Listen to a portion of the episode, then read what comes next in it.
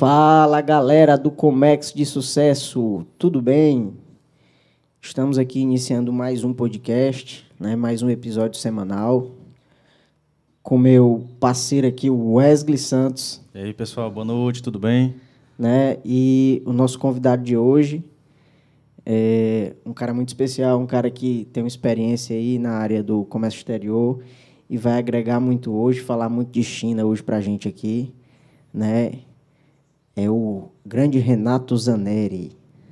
É Zanero, é Janeri. Janeri, desculpa, Renato Janeri. É, eu no convidado aqui, ó, ao vivo, rapaz. Isso não pode. Ele tá nervoso hoje, ele tá É, nervoso. hoje, hoje eu tô nervoso, porque a- o convidado aqui é de, é de pressão, aí a gente fica a gente fica nervoso. Mas, Renato, por favor, pode se apresentar, fica à vontade. Boa noite, pessoal. Muito obrigado pelo, pelo convite do Lucas, do Wesley. É um prazer, uma satisfação estar tá, aqui com participando do, desse podcast, Comex de Sucesso.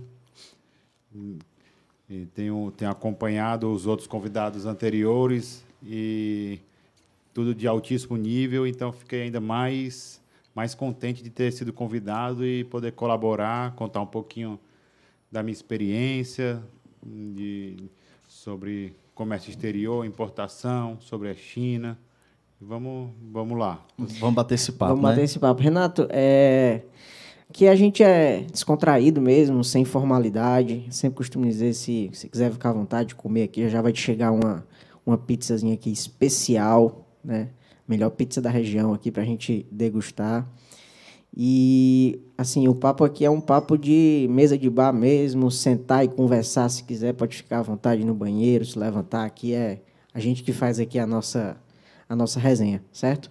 Para começar aqui, eu queria te perguntar, assim, como é que tu caiu no comércio exterior, foi de paraquedas, foi por acaso, foi um amigo que te indicou, como foi essa, conta aí pra gente essa história aí, como foi que tu começou no comércio exterior?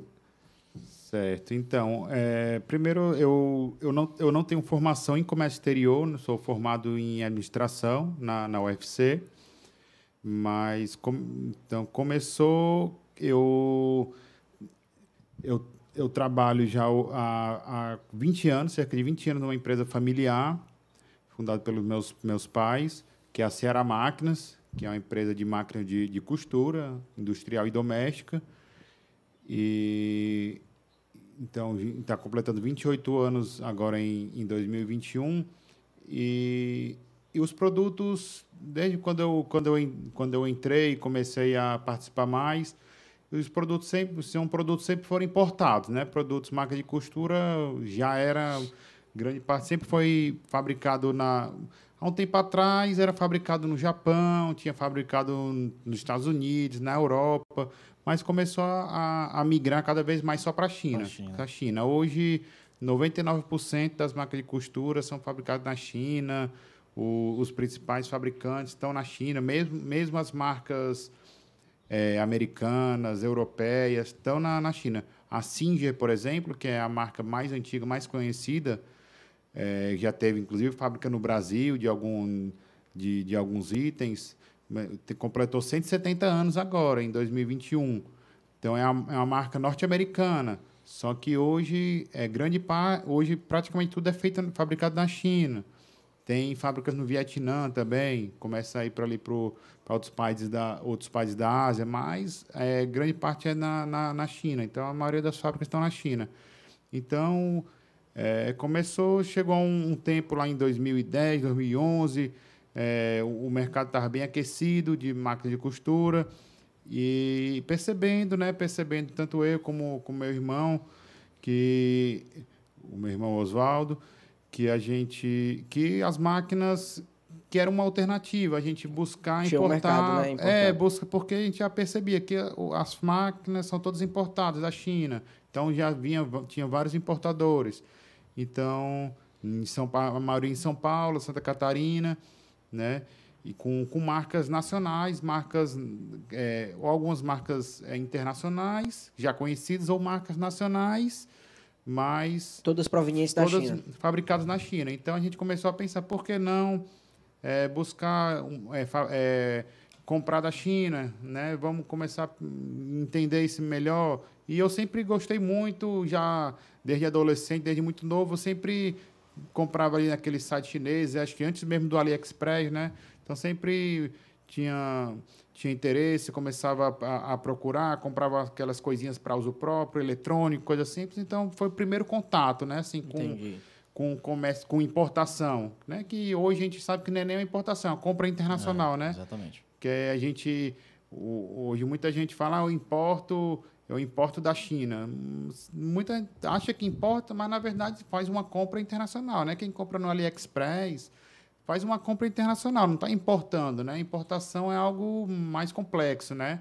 Principalmente se for uma importação formal, né? A gente sabe que tem a importação simplificada e tudo mais, mas importação formal, principalmente através de container, né? Importação marítima, seja um container cheio, container compartilhado, é, é algo mais complexo, né? Não é tão simples, né? É, é, a gente aqui, Renato, é, o público da gente, não só os profissionais comércio exterior, mas a gente tem um público aqui também de alunos né, que estão entrando aí no mercado de trabalho, o, o, o aluno que está iniciando a faculdade, iniciando um curso, né? Então, a linguagem aqui, a gente sempre tenta adaptar com os convidados e tentar, quando a gente sempre fala um termo técnico, tentar explicar o que é, né? É, é, você falou aí um pouquinho da, da questão da importação simplificada, acredito que você esteja falando da RTS, não é isso?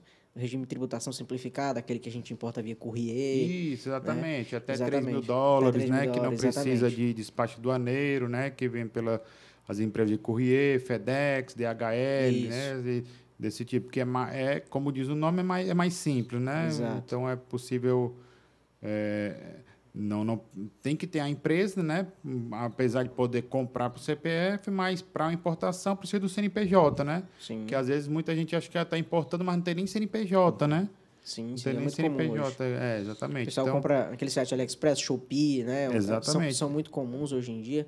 Principalmente o pessoal compra para galera do dropshipping também, né? Faz, faz muito isso, né?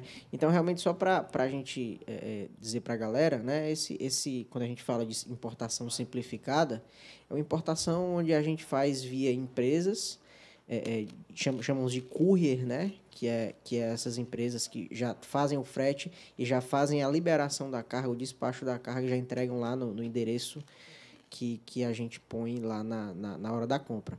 Né? E, e como você disse, é, é, é, assim, na- falando um pouquinho da, da Ceará Máquinas, eu fiquei curioso em saber, assim, a- vocês importam a máquina de costura inteira, é parcial, tem uma produção aqui, é importado peças. Fala um pouquinho mais pra gente da, Pronto. da tua empresa. Deixa eu. é, aqui tá, tá ok, só se tá aqui a posição tá ok, eu tô meio, meio nervoso, não tô. Não, cara, Não, aqui, tá aqui é uma Se conversa, a quiser tá... puxar mais o microfone, É, botar aqui ele, Olhando é- ali, aí É, olhando pra cá. é- Não, aqui é- tranquilo, Mas tá. Como, se quiser comer um, um, é Um amendoim um aí. amendoinzinho aí, ó. Tá bom, gente viu? tá- tá Você show sabe que eu tô com fome, tô esperando a pizza. né? Então, aí chegou nesse, nesse momento que a gente começou a, a pesquisar, né? Vamos, será que vale a pena importar diretamente? O que precisa, né? Então, comecei a pesquisar mais, me informar, é, né? Então, não tinha nenhum conhecimento formal de comércio exterior, né? E, nesse momento, começaram a aparecer algum, algumas fábricas, alguns é, chineses que vinham, começavam já vinha para o Brasil, visitar as empresas, oferecer, né? Falar, eu tenho uma fábrica na China, chegava lá, batia lá na, na porta, chegava um chinês, um, dois chineses de uma fábrica, de, de outra, onde tem, sou vendedor aqui da fábrica X, eh, a gente trabalha com, a- com esses determinados importadores aqui no Brasil já, nossa marca, vocês já conhecem, provavelmente já conhecem nossa, nossa máquina, nossa qualidade, e começa a oferecer. Então, a gente pesquisando, se, interessando, e foi amadurecendo essa ideia, né? Começando a conhecer e, e fazer essa comparação, é, essas é, pesquisas se é viável, A qual- viabilidade qual da o custo, compra, ou né? então sem conhecimento. Então, com, com auxílio de um despachante aduaneiro, a gente começou a, a pesquisar, é, fazer simulações e ah, acho que vale a pena, vamos fazer um, um teste. Então, isso em meados de 2012, a gente fechou um, com um dos, um dos fabricantes que foram nos visitar na, na loja aqui em Fortaleza, foi, foi nos visitar. É, a gente fechou um container pequeno, um container de 20 pés, né? Um, uma importação para experimentar. A Ainda primeira- com a primeira marca- tá falando, A né? primeira importação. Então, esse final de 2012, a gente fechou essa primeira compra, né? Para um container pequeno, com uma quantidade pequena de, de máquinas para experimentar, com a marca do fabricante, né? Isso a máquina é completa já. Ma- é, a máquina, ponto de uso. É, a máquina é completa, ela vem desmontada, vem, vem a máquina desmontada, mas era a máquina já completa, toda, toda completa para só faz a montagem quando chega no Brasil. Aí o que acontece é do mesmo, do mesmo jeito que a gente comprava de, de, fabri- de fornecedores nacionais, porque o, o produto já era importado. Então tinha um, um determinado fornecedor em São Paulo, tinha vários fornecedores. O fornecedor X, é, ele já importava da fábrica da fábrica A, B, C, trazia para o Brasil e vendia, mandava de São Paulo para Fortaleza. Então era a mesma coisa, vinha só que ia vir da China Direto pra a- Fortaleza. através do container para o Porto Pecém, né? Então foi a primeira experiência. Com- compramos esse, esse primeiro container de 20 pés com uma quantidade pequena de, de máquina para conhecer. Foi, Então, foi o container full ou foi compartilhado? foi um full, mais um container pequeno, de 20 pés. De 20 pés. É, De 20 pés. é, foi um container pequeno. É, então, chegou ali, foi final de 2012, chegou começo de 2013 e foi... Logo a primeira experiência foi muito boa, né? Muito chegou, é, não teve dificuldade nenhuma, porque é um produto que a gente já trabalhava, né? Já trabalhava bastante tempo, com, já conhecia inclusive o, a, a fábrica através da, de outros produtos, de outros, de outros fornecedores, então não teve nenhuma, nenhuma dificuldade nesse momento. Então a gente resolveu investir um pouco mais para trazer, é, comprar mais, trazer e trazer outra é, uma quantidade maior. E a gente já desde então a gente pensou vamos desenvolver uma marca própria né porque o, o fabricante estava oferecendo que insistindo inclusive para trabalhar com a marca deles já tinha uma marca que eles queriam introduzir no Brasil que tinha uma presença pequena no Brasil é, e eles queriam trabalhar com essa marca né? a gente preferiu trabalhar com a marca própria então a gente criou, debateu, pesquisou e criou uma marca própria que é a FlexMac. Né? Era uma marca que a gente criou, eh, desenvolveu a arte né? com a ajuda de profissionais e falou com, com o chinês, com, com, com o vendedor, que tem um relacionamento muito bom até hoje, até uma, uma, uma amizade. Já veio para o Brasil várias vezes, a gente, né, de falar um pouquinho mais, a gente já foi para a China, conhecer a fábrica, eh, teve vários contatos com, com eles, então é, e eles começaram a vir, vinha até hoje, agora parou um pouquinho no, no ano passado, obviamente com a pandemia, mas a cada é, duas, três vezes no ano eles vêm para o Brasil, né? Vêm visitar vários clientes, vêm para São Paulo, Santa Catarina, vêm para Fortaleza também, né? Então é, é comum, eles têm esse relacionamento, né? Fala.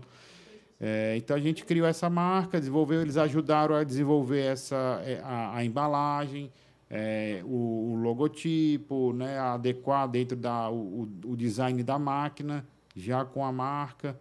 Então foi feito esse processo e, e começou o segundo container já veio um container de 40 pés, né, um container maior, que na, na época é, cerca de 300 máquinas, 300 máquinas industriais de tipos variados, né, um container cheinho de, de, de máquinas e já com a nossa com a nossa marca. Então foi também chegou muito uma experiência muito boa, a gente conseguiu é, vender bem, começou a perceber que estava tendo realmente uma vantagem, uma economia, porque ou a gente a gente comprava de outros importadores e passou a comprar do fabricante. Então a gente tinha uma uma vantagem muito boa, começou a ter uma vantagem competitiva Qual- qual em é o relação aos concorrentes, o- inclusive. Tu consegue passar assim, mais ou menos, para a galera aí que vai assistir, o percentual de economia que você tem entre comprar no mercado interno e importar, como é que tu consegue passar para a galera isso daí? Cara, nessa experiência e,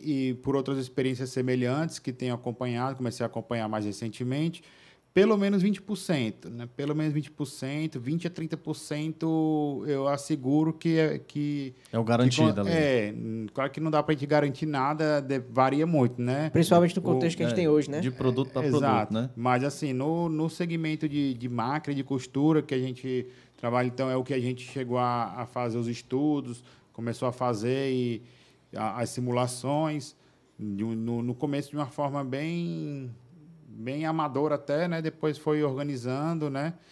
Cada vez mais. mas tem, era 20 a 30% conseguir uma, uma economia, uma economia de custo, né? Que isso refletia, seja no, a possibilidade de vender por um preço mais baixo, né? Como, ou, e, e também ter um lucro maior, né? Então, a, a, o, o, ideal é que quem trabalha com, com importação, que consegue uma economia de custo, não é simplesmente para vender mais barato, muito mais barato, porque senão não, não faz muito sentido, né? Eu acho que é interessante você vender um pouco mais barato, sim, mas ter uma margem de lucro maior. Acho que é o principal objetivo, né? Até porque também, quando a gente se submete à importação, a gente se submete a, a, uma operação de risco, né? Sim. A gente tá, vai correr o risco ali, mas visando realmente, como você disse, vender um pouco mais barato. Mas, mas também. Mas qual risco, Lucas, assim, tu poderia dizer que a importação ela, a gente, ela tá Assim, né, quando eu falo do risco, né, é o risco cambial que a gente tem ali a volatilidade diária do dólar, né? O risco, entre aspas, operacional, a gente sabe hoje que o transporte marítimo é muito seguro, mas sim, né, corre o risco. Mas e, acontece. E acontece. Tem, e... Teve, um, teve um, um caso é, em uma das importações que não, não afetou diretamente nosso container, mas o navio onde o container estava sofreu um incêndio em Singapura. Então ele saiu da, da China, foi para Singapura Passou em Singapura, Singapura e, e, de Singapura, se não me engano, ia para a Europa. Na Europa ia para a Holanda, se não me engano. Da Holanda vinha para o Brasil. E num desse nesse trajeto, o navio, é, se não me engano, de, logo depois que o container mudou de navio, aquele navio que ele estava pegou fogo. Teve, então a gente ficou sabendo, foi relatado pela seguradora, algo do tipo que teve pegou fogo, então algumas cargas foram danificadas. A nossa não sofreu nada, já tinha saído, mas é um risco. É um Por risco. isso que existe o seguro, né? O seguro, Sim, é importante demais. E, e nem é junto, perto de outros custos, é um custo muito pequeno, né, de, de seguro e é tão tão, necess, é tão essencial. É, é, com certeza. E, e como eu estava comentando, né, Wesley, ah. a questão dos riscos e também é, da situação que se submete, né? Porque é, quando se compra em um fornecedor nacional, normalmente se tem o pronto entrega ali, né? A gente comprando da China, a gente vai ter uma pode economia... pagar prazo, né? Se comprar pode pagar prazo nacional, você paga geralmente paga até em 10 vezes, né? É. Dependendo do é comum, né? Pagar em 6 vezes, 10 vezes, 12 vezes, o né? prazo aqui, né? O prazo comprado no Brasil, né? Eu, eu, achei, eu achei assim interessante quando colocaste assim a questão do, do percentual 30%, né? Mas tu conseguia, quando tu importava, né? Tu já vendia no ataque porque tem a diferença do atacado para o varejo, né? Sim. Quando você vai vender no atacado, você consegue ter um percentual menor, mas você ganha na quantidade. Você, tu, tu, vocês fariam mais no, no, varejo, no atacado? Como era a tua distribuição ali na... É, antes de, de, importar, o, o, foco sempre foi varejo, né? Sempre foi no varejo. É, quando a gente começou a importar, que entrou... É, teve essa, essa economia de custos, a gente começou a trabalhar também com atacado. atacado. Começou a trabalhar com atacado mas, mas o foco ainda era o varejo. Então a gente, inclusive, não teve nem experiências muito boas no atacado. Teve é, problemas com o atacado, problema de crédito, de inadimplência, que acabou afetando. Então a gente não teve uma experiência muito boa com crédito. A gente acabou recuando e, e voltando a focar no varejo, né? Pelo, então a gente tentou Questão expandir. Garantia para o tem, cliente tinha. É, também, mas não era nenhum maior problema, não. Assim, a gente tentou expandir para outros mercados, porque no, no mercado dentro do Ceará a gente não conseguiu. Não tinha assim, uma abertura para trabalhar com atacado, era bem mais limitado. Tentou expandir para outros estados no, do Nordeste, no Norte também. A gente conseguiu, mas teve alguns problemas que acabaram fazendo recuar e deu até alguns prejuízos no, no atacado. Mas foi a experiência que precisava passar, passar, aprender por isso. Mas a gente, a partir do momento que percebeu que não estava sendo tão interessante, voltou a, a focar no varejo, que é o que a gente conseguia é, sabia melhor trabalhar já tinha melhor. um mercado ali do varejo é, alejado exatamente ali, praticamente né o varejo de pequeno porte assim o, o, o, fabricante confeccionista de pequeno porte que até hoje é o nosso principal cliente então é, não é, é, foi a gente tentou trabalhar com atacado, mas acabou não tendo experiência muito Deu boa não. Mas permite, né, com você importando tendo uma economia de custo, você permite trabalhar com, com atacado, né? Com, é possível. Interessante a experiência, viu? E... Tu, vai, tu, vai, tu vai dar uma, chegou a falar do nem, nem começou com os Os patrocinadores, acho que tu esqueceu da. Na verdade é porque a conversa tava tão. tava rolando aqui, aí eu. Mas eu tava lembrando sim. Mas antes da gente, da gente falar aqui dos patrocinadores, que inclusive já chegou a melhor pizza da região Eita, aqui. Rapaz, já... né? A gente vai já mostrar aqui para vocês. E mas eu queria assim ressaltar já que a gente está tocando nesse assunto, é falar um pouco da importância da programação da importação, né? Isso é verdade. viu? Porque quando é, é, a gente fala que, que é uma operação um pouco arriscada, né? Mas é uma operação muito lucrativa. A gente vê aí, falando do teu caso, de 20% a 30%, mas a gente sabe que tem outro, outros tipos de produto que tem uma margem de lucro muito maior, né? Mas na a gente tem a contrapartida da questão da programação, né? Que, que para esse tipo de operação, se tem é, é, é, trâmites que um depende do outro, né? E, e um não, é, muitos trâmites a gente não consegue passar de um para o outro sem finalizar. Então a gente tem que se programar para a questão do pagamento dos tributos, né? A carga chega aqui, já vai, é, é, no caso do container, né? A gente tem os dias livres, né? Então quando isso é programado, né? A gente consegue tirar a carga sem até um custo de, um custo de armazenagem, entendeu? Imagina ter demurge, né? Que quem, para quem assistiu o, o, o- o episódio passado, só explicando pro pessoal aqui, a demurge é, é, o, é o quando o container chega, O aluguel. é, é, Sobre ele tem, um- estadia, é, né? ele Sobre- tem um tempo livre, quando esse tempo acaba, né, tem um tempo para se devolver esse container. Né? E quando esse tempo ele acaba, aí tem uma sobreestadia, uma, uma, um aluguel ali por, aquele, por aqueles dias. Né? E, e é muito caro, né? normalmente se paga aí por dia. Né? Então, é, é, a programação para esses tipos de pagamentos, de procedimentos, é muito importante para a gente ter um custo menor e colocar aquilo ali dentro né, do, nosso, do nosso lucro, né, ou até mesmo no- diminuir o preço final da mercadoria Sim. né, para o consumidor final ali. Entendeu? É para não trabalhar no escuro, né? Sim, Pra sim. não- Ele comentou, comentou uma coisa bem, bem bacana com, com relação à programação. Boa, boa colocação, porque o que, o que difere um profissional de outro é justamente isso daí, né? A gente percebe que quando vocês foi, foi colocado aqui em mesa a questão do risco, né? Mas quando você se programa antes, quando você estuda a importação, você pega ali o produto, certo? Você vai ver a questão do tratamento administrativo, né? vai ver a questão dos impostos, vai ver a questão da, da NCM, vai analisar se tem risco. Eu, eu, particularmente, na importação, eu não comungo em dizer que tem risco, não, entendeu? Assim, mas que existem alguns detalhes que podem acontecer como em tudo na vida, né? Não, não- É, quando eu digo assim, né, falando o risco, são as nuances que a gente tem que ter um certo cuidado, né? Tipo, É exatamente a programação, né, o tratamento administrativo, que pode mudar, muito difícil, mas Uma assim... pode- classificação é, fiscal errada, né? Se Errada. não tiver uma classificação errada, pode é, incorrer em multas, perdimento de mercadoria, né? Exatamente. Isso. Mas isso pode ser sanado né, com uma boa consultoria e bons Exatamente. profissionais É, atuando na área, Com entendeu? certeza. Então, é, é como você falou, quando a gente trabalha no escuro, que é um caso que a gente viu que é totalmente ao contrário do seu caso, você foi lá, prospectou o produto, foi na China, viu a qualidade do produto, né? E por isso que você teve uma boa experiência na primeira importação, né?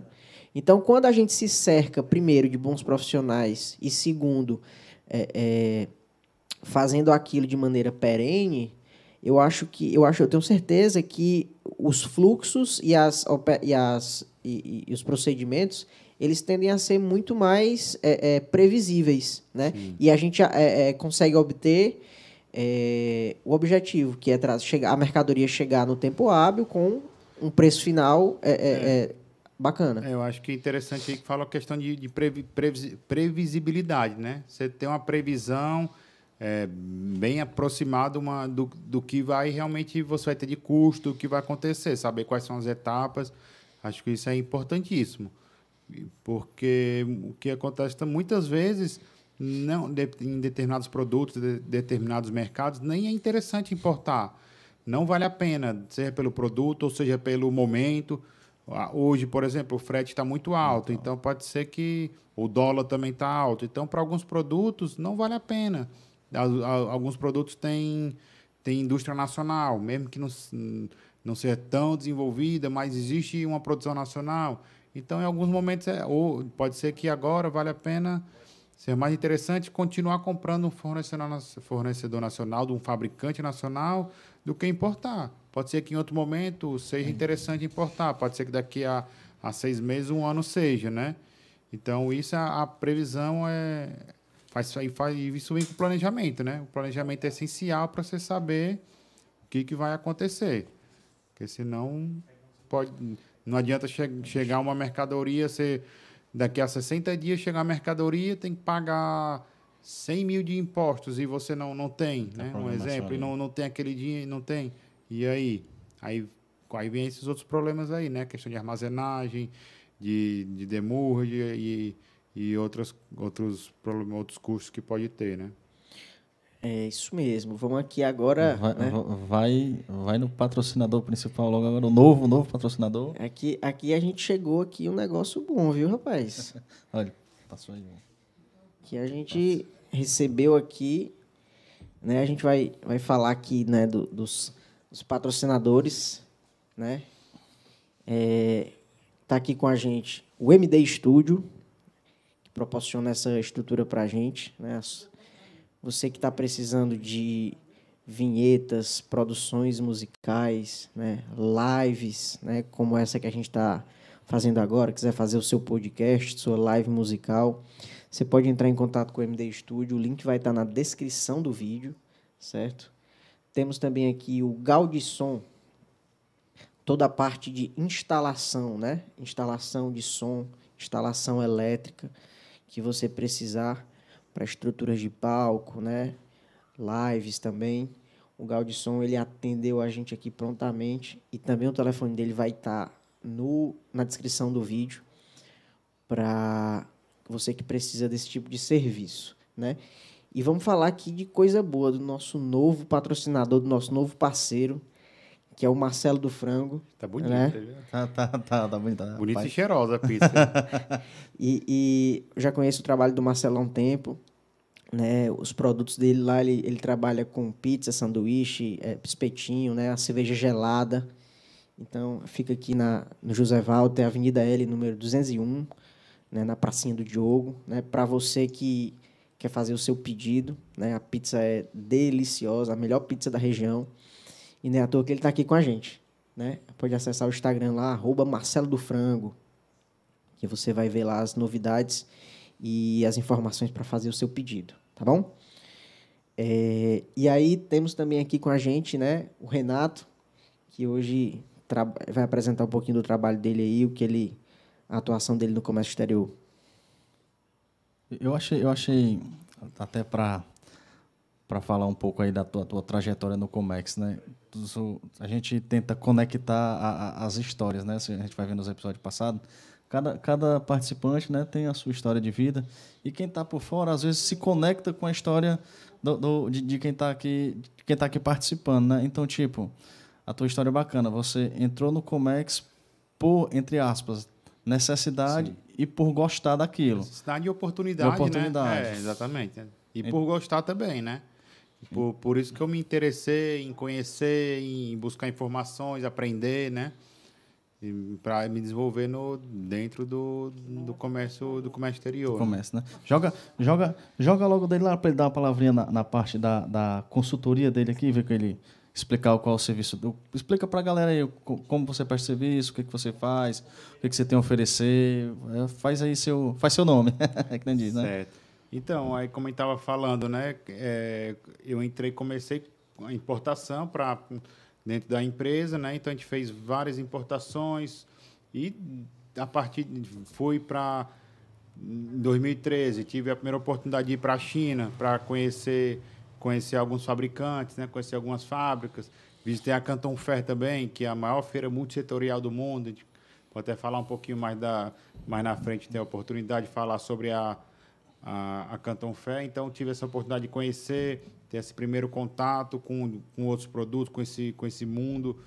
É uma oportunidade, uma experiência muito boa, muito legal. Vai ter, inclusive, uma nova edição agora em, em outubro, né? Que tem duas edições anuais, já falando um pouquinho da, da Canton Fé. Pegou, vocês querem deixar para falar mais na Não, frente? pode ficar à vontade. Pode ficar à vontade. Aqui Tem é- roteiro não, né? Aqui não tem roteiro, não. Aqui é, é conversa mesmo. Então, é a, é a feira que tem, para quem não conhece a Canton Fé, ou Feira de Cantão, né? Existem duas edições anuais em abril, que é a edição de primavera, é de primavera que é bem quente, né? Bem, é, e a edição de, de, agosto, de outubro, desculpa, de outubro, que é a edição de primavera, que já é um clima mais ameno, mais, mais agradável Mais assim ir? agradável. É, eu só fui em abril, que era bem quente, mas em, em, em outubro já é um clima mais ameno. Então tem, já tem mais de 50 edições dessa feira, né? Na, na Canton Fé.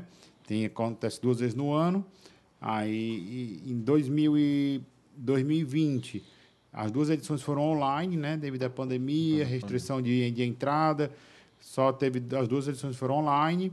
Agora em 2021 a primeira edição também em abril foi online e agora em outubro vai ser online e offline, né? Vai ser online e offline é, e essa a experiência online que eles estão desenvolvendo é, hum, com realidade virtual, com lives, com é, visita virtual para a, a estandes. Então, então, sabe que a tecnologia na China estão desenvolvendo tem essa, essa facilidade, consegue desenvolver muito, né? Então, eles têm melhorado muito a experiência para o consumidor, até porque é uma coisa que vai continuar, né? Mesmo que depois que passar tudo isso, a pandemia, vai continuar, né? Vai continuar essa experiência online cada vez mais. Então, vai ter essa edição continuar online com a experiência mais aprimorada e offline acredito que seja é, apenas para o mercado chinês, para quem está lá na China, né? Já tá por lá, Alguns outros, algumas outras pessoas que possam visitar, mas eu acho que vai ser ainda bem, bem restrito, né? Mas O- tem muita gente vacinada já, né? Eu acho que já tá. é, nossa, mas já está bem difícil para entrar, né? Ah, já né? está bem difícil para entrar na China. Então, não sei se de alguns outros mercados lá próximos, de alguns países, porque é um tipo de feira que é feito, de evento, a a Canton Fair é feita para os estrangeiros, né? É feito a visitação de estrangeiros, né? Tanto que o, o chinês não pode nem entrar lá, que, a não ser, o chinês que não está participando, que não é, não está expondo lá, que não não está num um, que não tem um, um como é que diz um um stand, né, que não está trabalhando, ele não pode entrar, a não ser que seja como tradutor.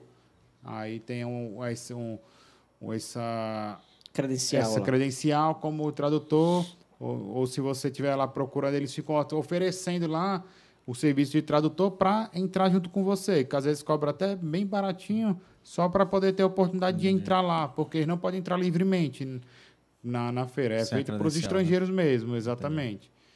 Então, voltando aqui, né? é, aí veio com as importações, desenvolvendo as importações, viu que estava interessante e eu fui cada vez mais pesquisando, me interessando, fazendo cursos, me inteirando do, do assunto. E, e, há, e há, há pouco tempo, assim, há 2018, 2019, que me veio é, um, cada vez mais interesse, a oportunidade de, de oferecer um serviço de, de consultoria, digamos assim, de auxílio para importação. Né? Então, alguns amigos, algumas empresas que vinham eh, me perguntando, sabia que eu trabalhava com importação, que eu tinha um, um conhecimento da eh, contatos na China, então já tinha algum conhecimento, alguma experiência. Então, perguntado, sempre busquei ajudar, orientar, auxiliar dentro do, do possível, mas eu resolvi criar esse serviço, comecei a oferecer para alguns conhecidos, alguns amigos, algumas pessoas vieram procurando, então fui implementando ao pouco, aos poucos esses serviços. Então, surgiu a, é, a, a, a minha marca, eu tinha até criado uma, uma um, tentado criar uma empresa, mas como eu não estava não não tinha uma, uma empresa propriamente, um escritório, né, como como uma equipe para auxiliar. Então eu atrelei a meu nome mesmo, a minha marca pessoal, né? Interna- Renato Janeri, International Trader, que é o trader, né? Para quem tam, vamos falar pro pro pessoal, pro pessoal que está do comércio exterior, quem está tá entrando no mundo, estudantes de que se interessam, né? O Theo Lucas, com certeza, que se formou em comércio exterior, tem, deve ter tido muito contato com, com isso, que é ali quem, quem intermedia negócio de alguma forma né, com o mercado internacional. Né? Então, eu, dentro disso, o que eu, eu, eu faço, eu, um, um determinado importador, uma determinada empresa pretende importar um produto, mas seja para revender, seja para um insumo para sua fábrica, para sua indústria, seja uma máquina para ativo imobilizar para uso próprio, né? uma máquina para produção, se é algo do, do tipo.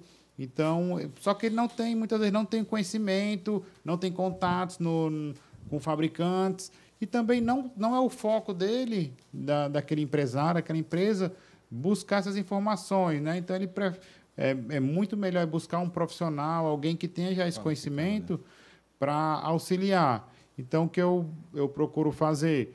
É, sempre que alguém está interessado, entender né, qual é a necessidade, obviamente, qual é o tipo de produto, buscar e fazer uma, uma ponte, buscar fornecedores dos produtos que atendem a necessidade, fazer um, um estudo de viabilidade, análise de custos e então oferecer e serviços que como é, inspeção de fábrica, inspeção de, dos produtos antes do embarque, é, cotação, e, cotação e contratação de frete. Né? Então, vários serviços vinculados à, à importação, o, aí, de, o, depois do embarque, o acompanhamento, quando chega no quando está chegando no Brasil, mas antes disso já faz parte do planejamento, o acompanhamento do despachante aduaneiro, né, para fazer o desembaraço, tem que ser o profissional é, é obrigatório um profissional, um despachante, um despachante aduaneiro fazer o, o registro, né, da,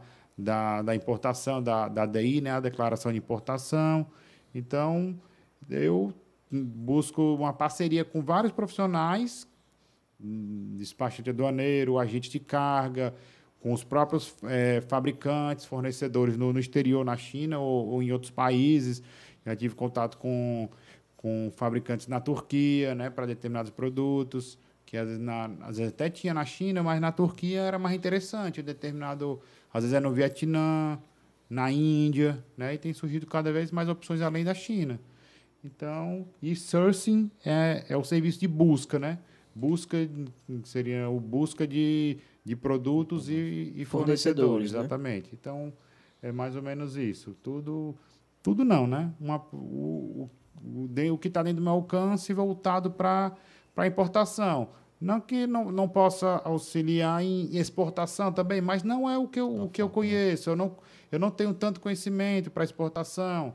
Eu posso buscar informações e pessoas que entendam bem mais. Então, o meu foco é importação e principalmente da China, porque é onde eu é, tenho um conhecimento maior de como os chineses negociam, né, de como com, é, de como encontrar esses, esse, esses fornecedores e esses produtos.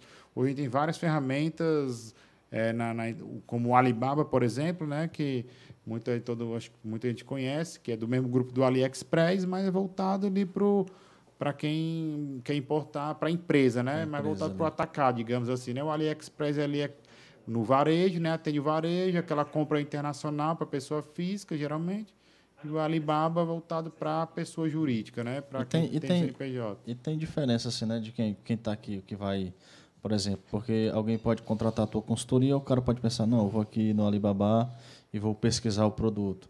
Mas quem tem um contato lá na China, quem tem uma base lá na China, consegue um preço bem diferenciado do que você ficar ali negociando direto com, com, com o fornecedor no, no Alibaba, né? Então, esse é um, é um dos diferenciais de, de se contratar uma, uma consultoria, né? Então, assim, eu fiquei com a... Nesse teu caso aí de consultoria, tu, tu, tu atende todas as áreas? Tem alguma área que tu não atenda? Ou qual, tu trabalha mais para consultoria na parte de máquinas, é, é, equipamentos, assim, ou, ou, um público geral? Não, o, o público geral, assim, né? É, gera, o, o que eu costumo conversar como eu não, eu não entendo um determinado segmento, eu não entendo daquele segmento. Quem entende daquilo ali é o, é o empresário é o, da, daquele segmento. Sim. Então, se você quer importar canecas, por exemplo, eu posso não entender nada de caneca, mas se o, o Lucas trabalha, vende canecas ou é, o, é, desenvolve, né, faz o, esse trabalho aqui legal de personalização. Então, ele tem uma loja que ele, ele personaliza e vende canecas, seja no varejo, seja no, no atacado.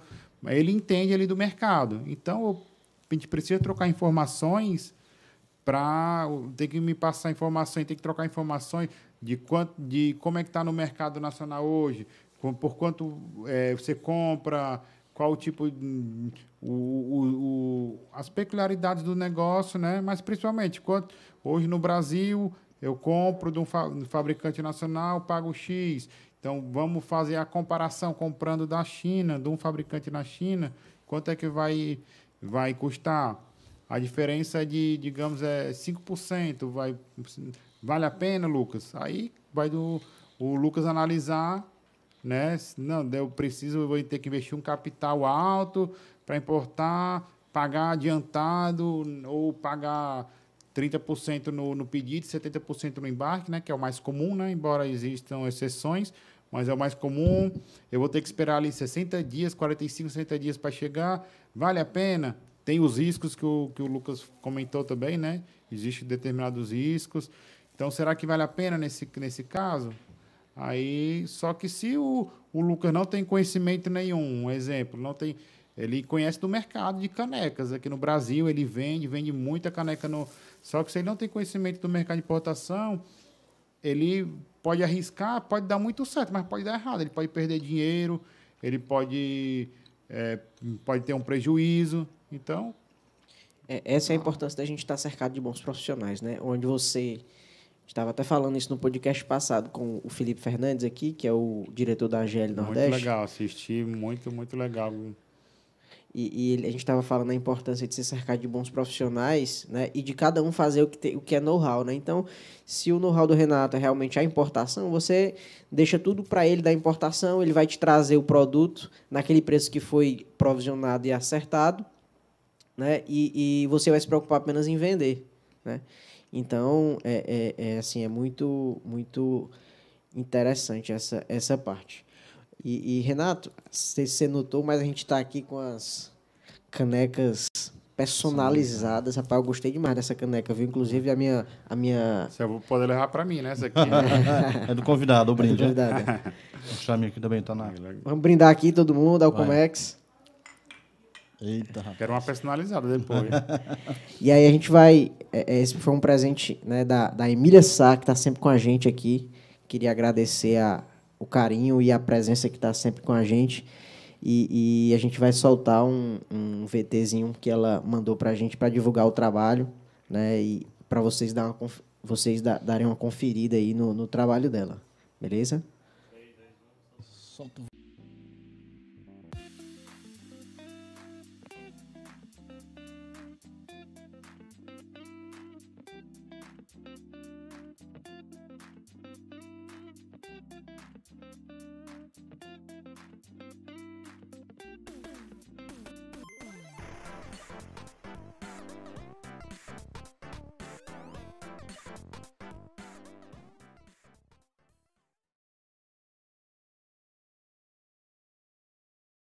Tem alergia. Se eu comer isso aqui, minha cara fica toda inchada.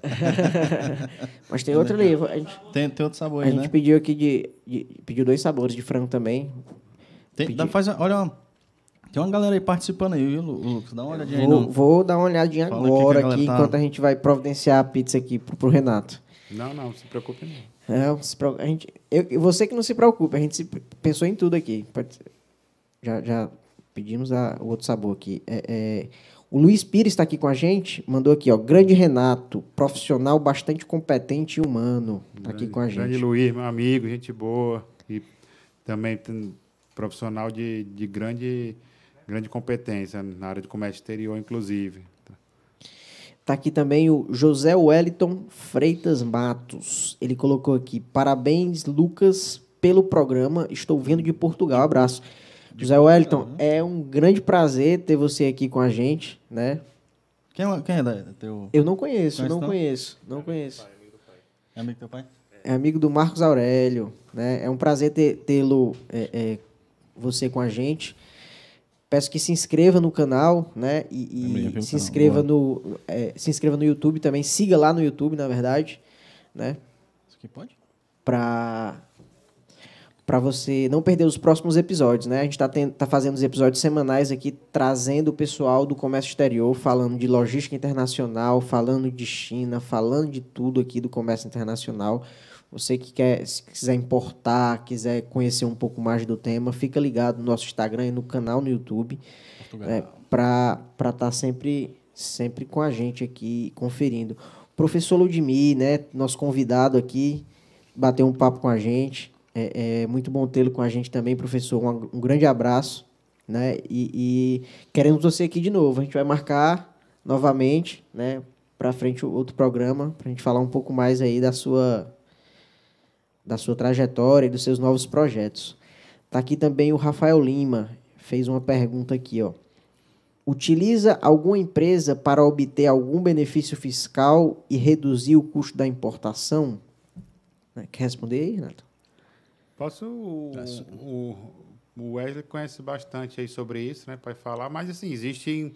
Ele está tá te perguntando se tu utiliza lá. Ah, na, se eu utilizo. Na, ou se importa direto. Acredito que seja isso aqui, né? É. Não, pode. Assim, eu nunca utilizei nas importações próprias para a Ceará Macro, não. Mas é, seria possível também, nunca chegou a utilizar. Mas existem alguns casos, né, de, em determinados produtos que vale a pena utilizar é, importar, é, benefícios fiscais de ICMS, principalmente, é possível por algum, alguns estados que oferecem. Santa Catarina é o maior exemplo, mas tem também em Alagoas, Pernambuco tem alguns, alguns benefícios. Em Roraima, no, em Roraima ou em, ou em Rondônia, acho que em Rondônia, que tem também. Tem, tem, tem, muito, né? depende, porque depende na, da, da, na, empresa, né? Na Paraíba também tem alguns benefícios, se não me engano. Então existe e tem que, em alguns casos, vale a pena, né? Nem sempre é vantajoso, mas tem casos de, de acordo com o produto, de acordo com a empresa, aí vale a, é, é, possível. É possível, tem que estudar, né? É uma, é uma possibilidade, pode compensar, pode não, não ser necessário não ser viável, ou né? interessante. Né? É. Entendi. Porque existem, um, um, para utilizar um, um benefício de Santa Catarina, por exemplo, né? Vai utilizar uma, uma, uma trading que que em Santa Catarina, então vai ter os custos de serviço dessa, dessa empresa. Então, se no final, eh, utilizando esse, tendo esses custos, e mas tendo uma redução no, no custo seu custo final, claro que compensa, né? Então tem que depender do, do caso. Show de bola. Falando um pouquinho mais dos benefícios aqui, vou te oferecer aqui uma luva se tu quiser provar. Certo. Vou falar aqui um, um pouquinho aqui com dos benefícios bacana, né, Wesley? É, essa curiosidade, porque é uma, uma, um assunto que todo mundo gosta de saber é economizar, né? Com certeza. E quando a gente fala na, na importação dos benefícios fiscais, é, mais uma vez tocando no ponto de uma boa consultoria, a gente também visa nisso, né? Quando a gente vai provisionar um produto para o cliente. É, quando a gente vai falar é, é, de benefício, a gente tem tanto benefício né, no âmbito federal quanto no âmbito estadual, né? E aí é, é, a gente pode falar também do ex-tarifário, né, para alguns tipos de produtos. O que é o ex-tarifário? O ex-tarifário é uma, uma alíquota de, de diferenciada para um tipo de, de produto, né, uma, uma especificação de um produto. E, e no âmbito estadual, a gente tem é, é, esse benefício é, é exposto nas legislações, nos decretos do ICMS, né? E isso vai depender tanto do produto, né, quanto às vezes do da empresa, do KNAI da empresa.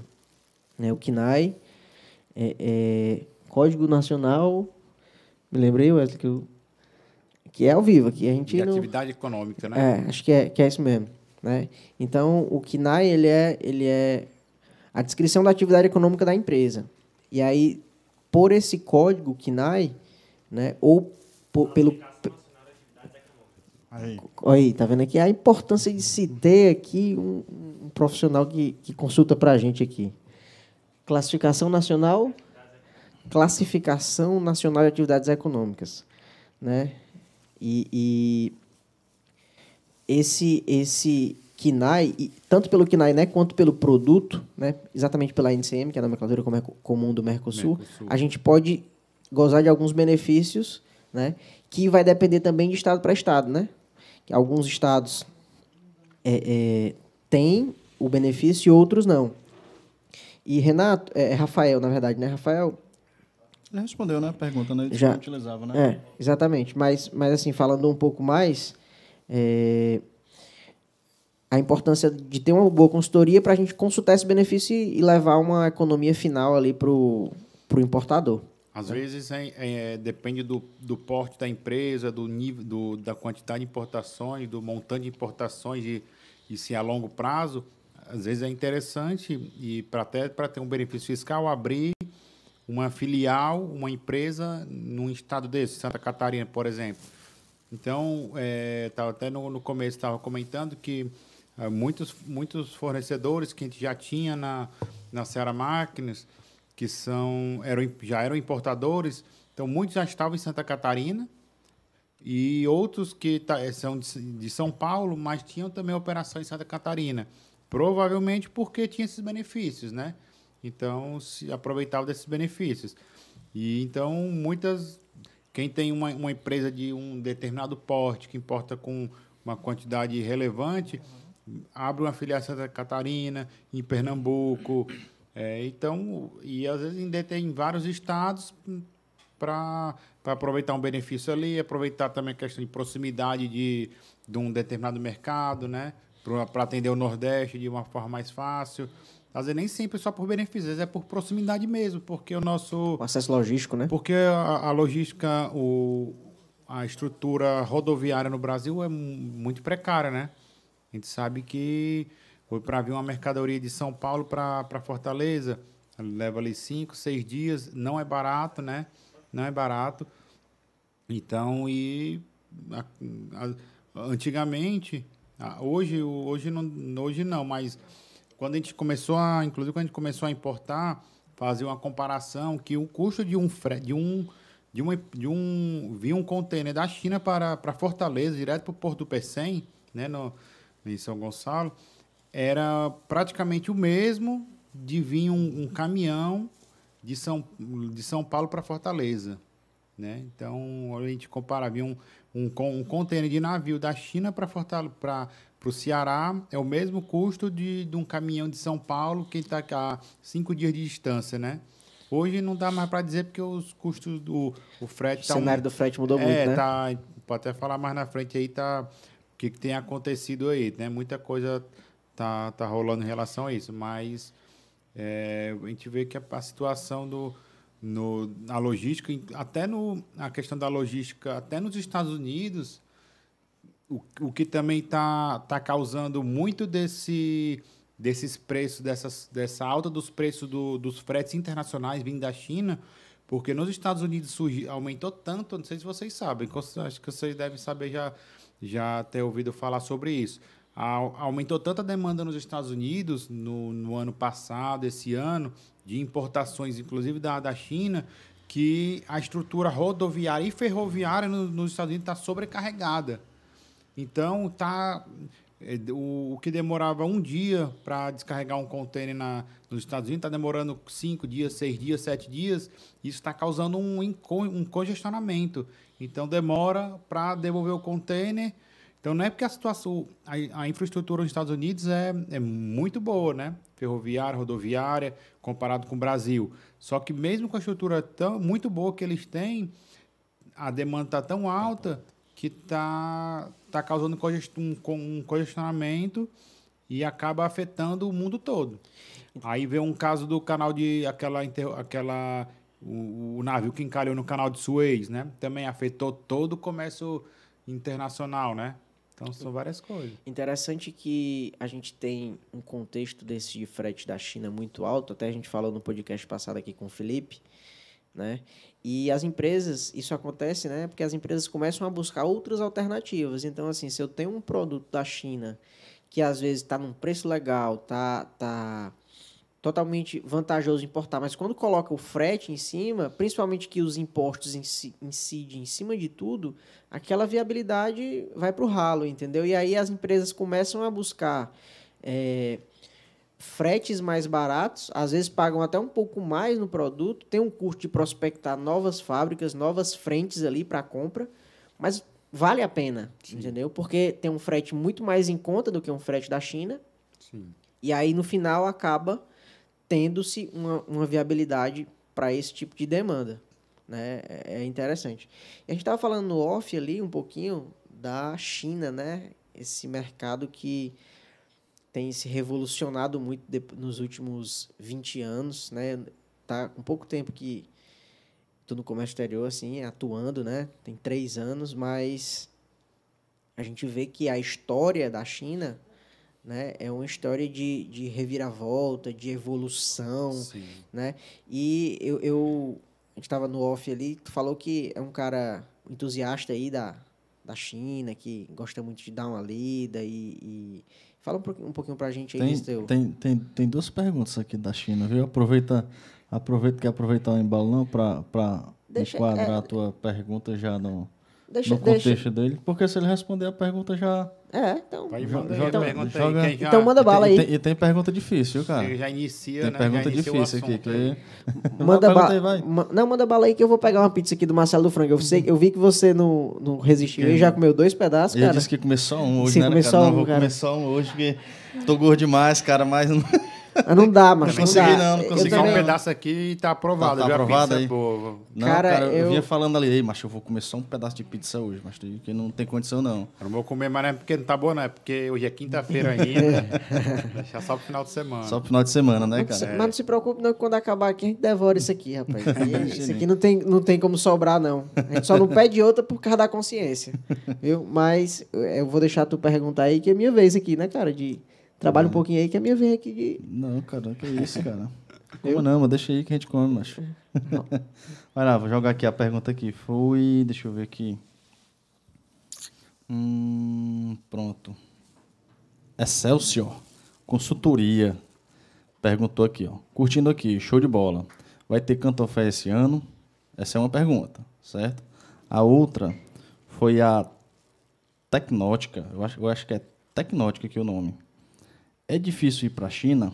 O passaporte é normal? Sabe essa- essas duas? É, são duas perguntas, né? Tu Consegue. Pronto, a Cantofé tinha até comentado, né? Foi. Que tem duas edições anuais, né? É, vai, vai ter em outubro, né? Continuou tendo uns, é, em 2020, 2021, mas esse, essa edição agora é de outubro, 15 de outubro até o começo de novembro. Vai ser online, vai ser predominantemente online e vai ter é, offline também, mas, é, presencial, né? Mas ainda não, não, não Tá definido aí a me 100%, interei ainda como é é que vai ser isso. Então vai ter tá uma visitação mais restrita, né? Mas normalmente tem é, um, é, gente do mundo todo, né? Gente, muita, muita, muita gente. Então, é, acredito que em 2022, já, em abril, já esteja normalizado a visitação, né? Então é possível. É não, aí já pegando o gancho na outra pergunta, né? Não, não é difícil, né? Antigamente, provavelmente era bem mais difícil. Há 20 anos atrás era mais complicado. Hoje não é difícil, é, é muito simples, né? Muito, muito simples e tem muito, é, muitas empresas, inclusive, que oferecem serviço, agências de turismo, ou mesmo por conta própria, é possível, é possível ir. Né? Não é difícil. Hoje a passagem, você compra uma passagem na internet, qualquer na, na, no site das companhias ou em uma agência de turismo, é, é tranquilo comprar. A hospedagem também hoje é possível fazer em qualquer site, Booking, etc. É possível você reservar por, por conta própria.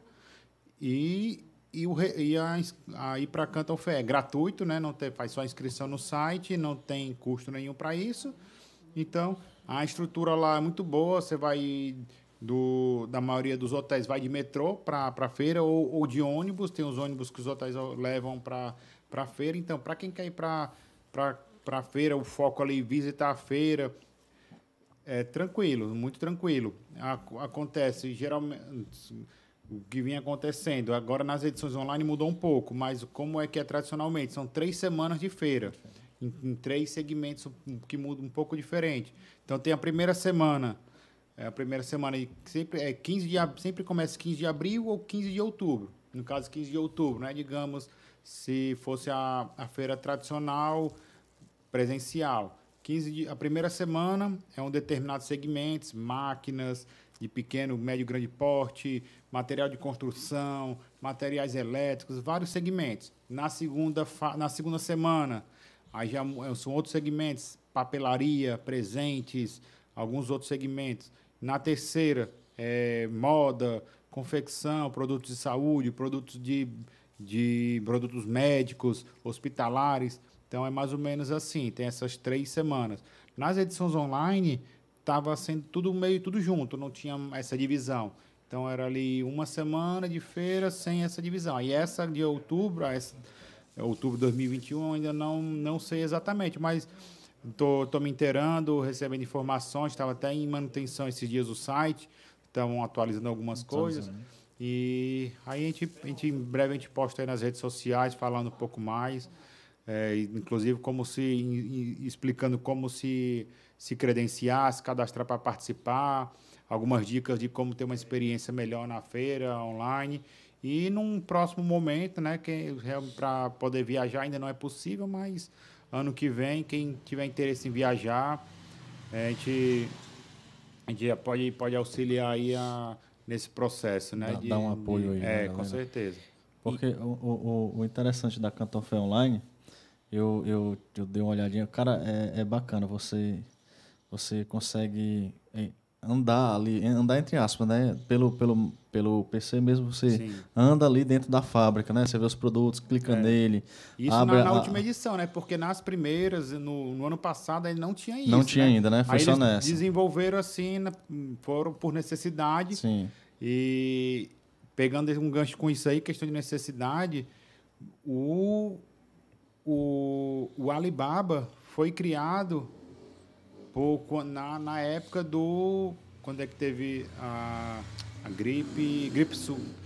Foi há 20 anos atrás, foi a gripe suína, não, 20 anos, gripe aviária, não, H1, H1N1, né, que teve um surto de H1N1 ah. quando foi nesse não, não teve a mesma proporção desse, da, do, do Covid, mas naquele momento o, eh, o pessoal teve que ficar mais em casa, fechou tudo também por um período menor, mas fecharam as fábricas, o, limitou o, a movimentação. Então surgiu nesse momento que foi criado o, o, o, Alibaba por, por essa necessidade. E várias outras ferramentas também foram criadas por necessidades. O, o, muitos desenvolvedores que tavam, não, não, não podiam sair, ficam mais restritas, fechadas, começaram a criar ferramentas e hoje estão cada vez mais desenvolvendo, né? Desenvolvendo cada vez mais. E, e Renato, é, complementando aqui a, resposta do, da, da Tecnótica aqui, é, a questão do passaporte.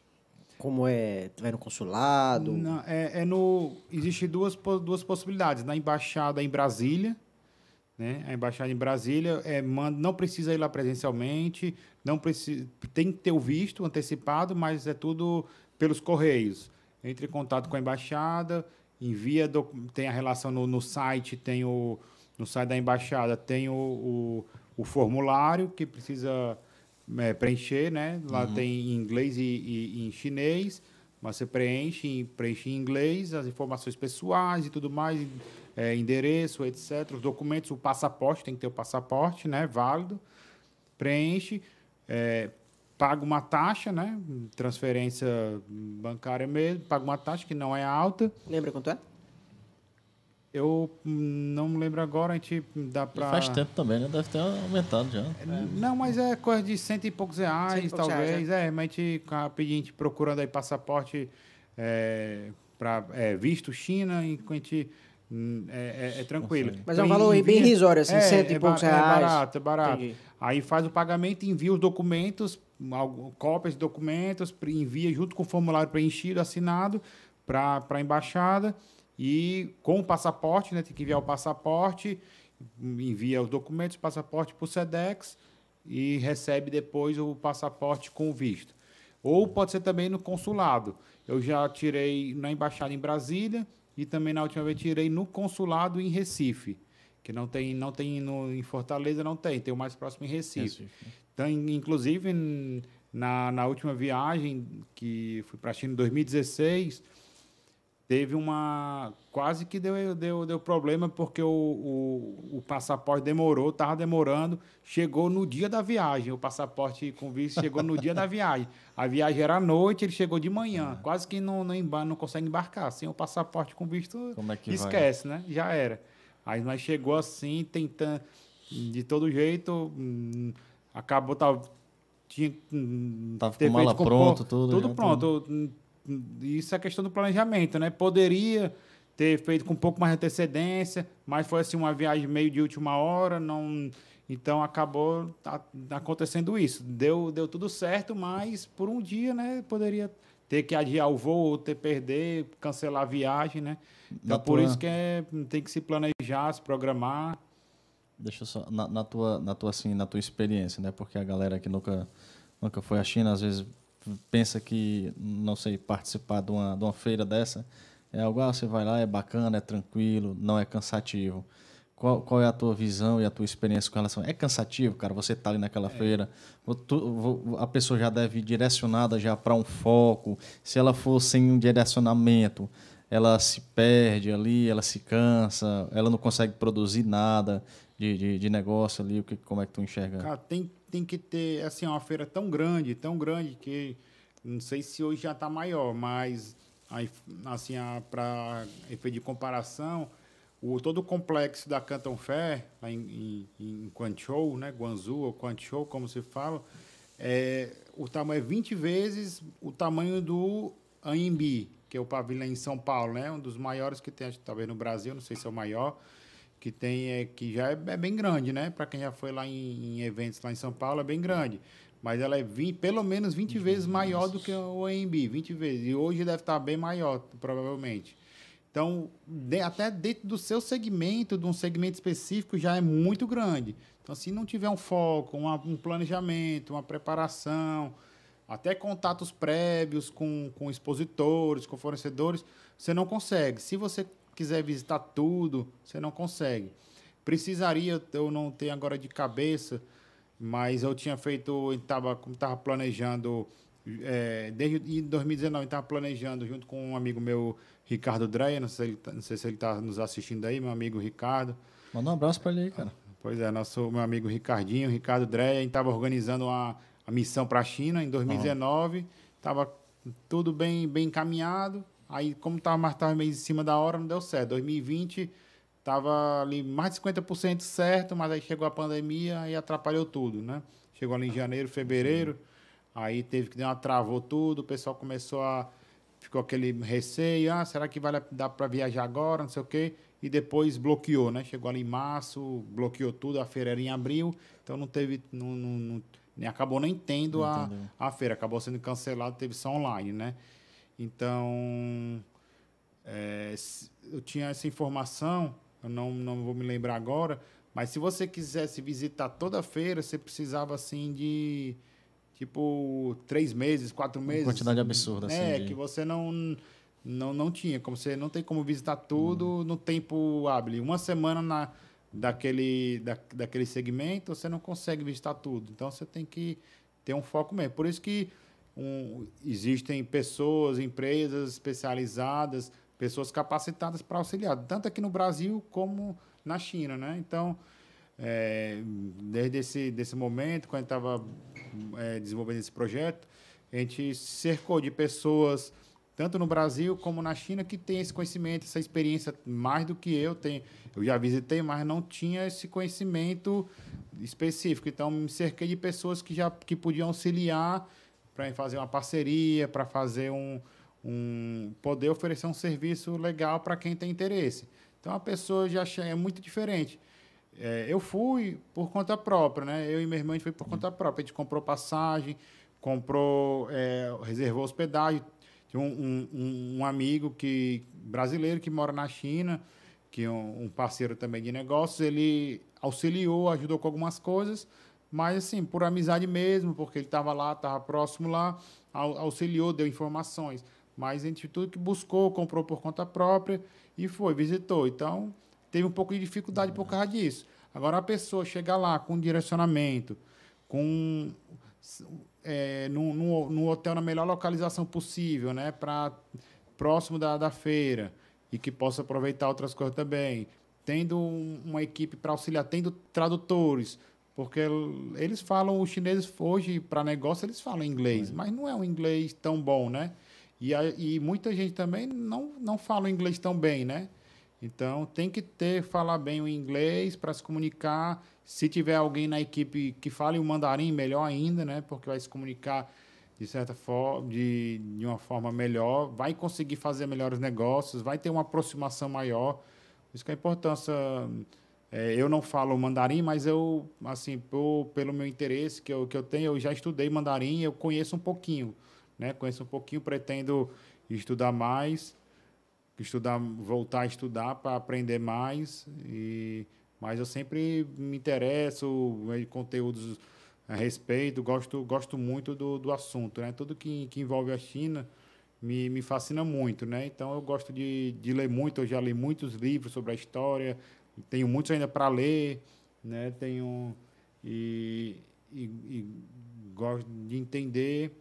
A gente precisa entender, pra, que eu acho que para a gente é, se relacionar com, com chineses, não adianta a gente querer saber, só fazer negócio, sabe? Só quero você ter um produto para vender, eu quero comprar e pronto. Não, tem saber o que está passando ali, pelo menos uma ideia, o que está passando na cabeça, o que, que eles já passaram, né? É uma história. A China é tem uma, cultura, uma cultura China, né? milenar, né? De milhares de anos e muita coisa que já já passaram. Então, e hoje a realidade é uma realidade totalmente diferente.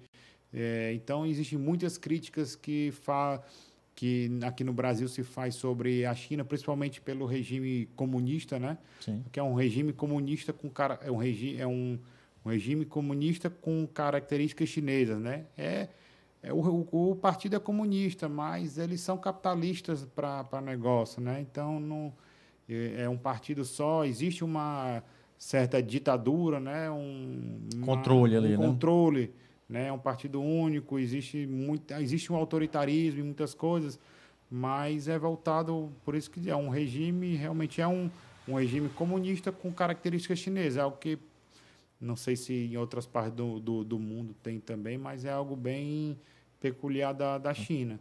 E eles conseguiram desenvolver muito a parte de negócio, desde a fase de de ser a fábrica do mundo, né?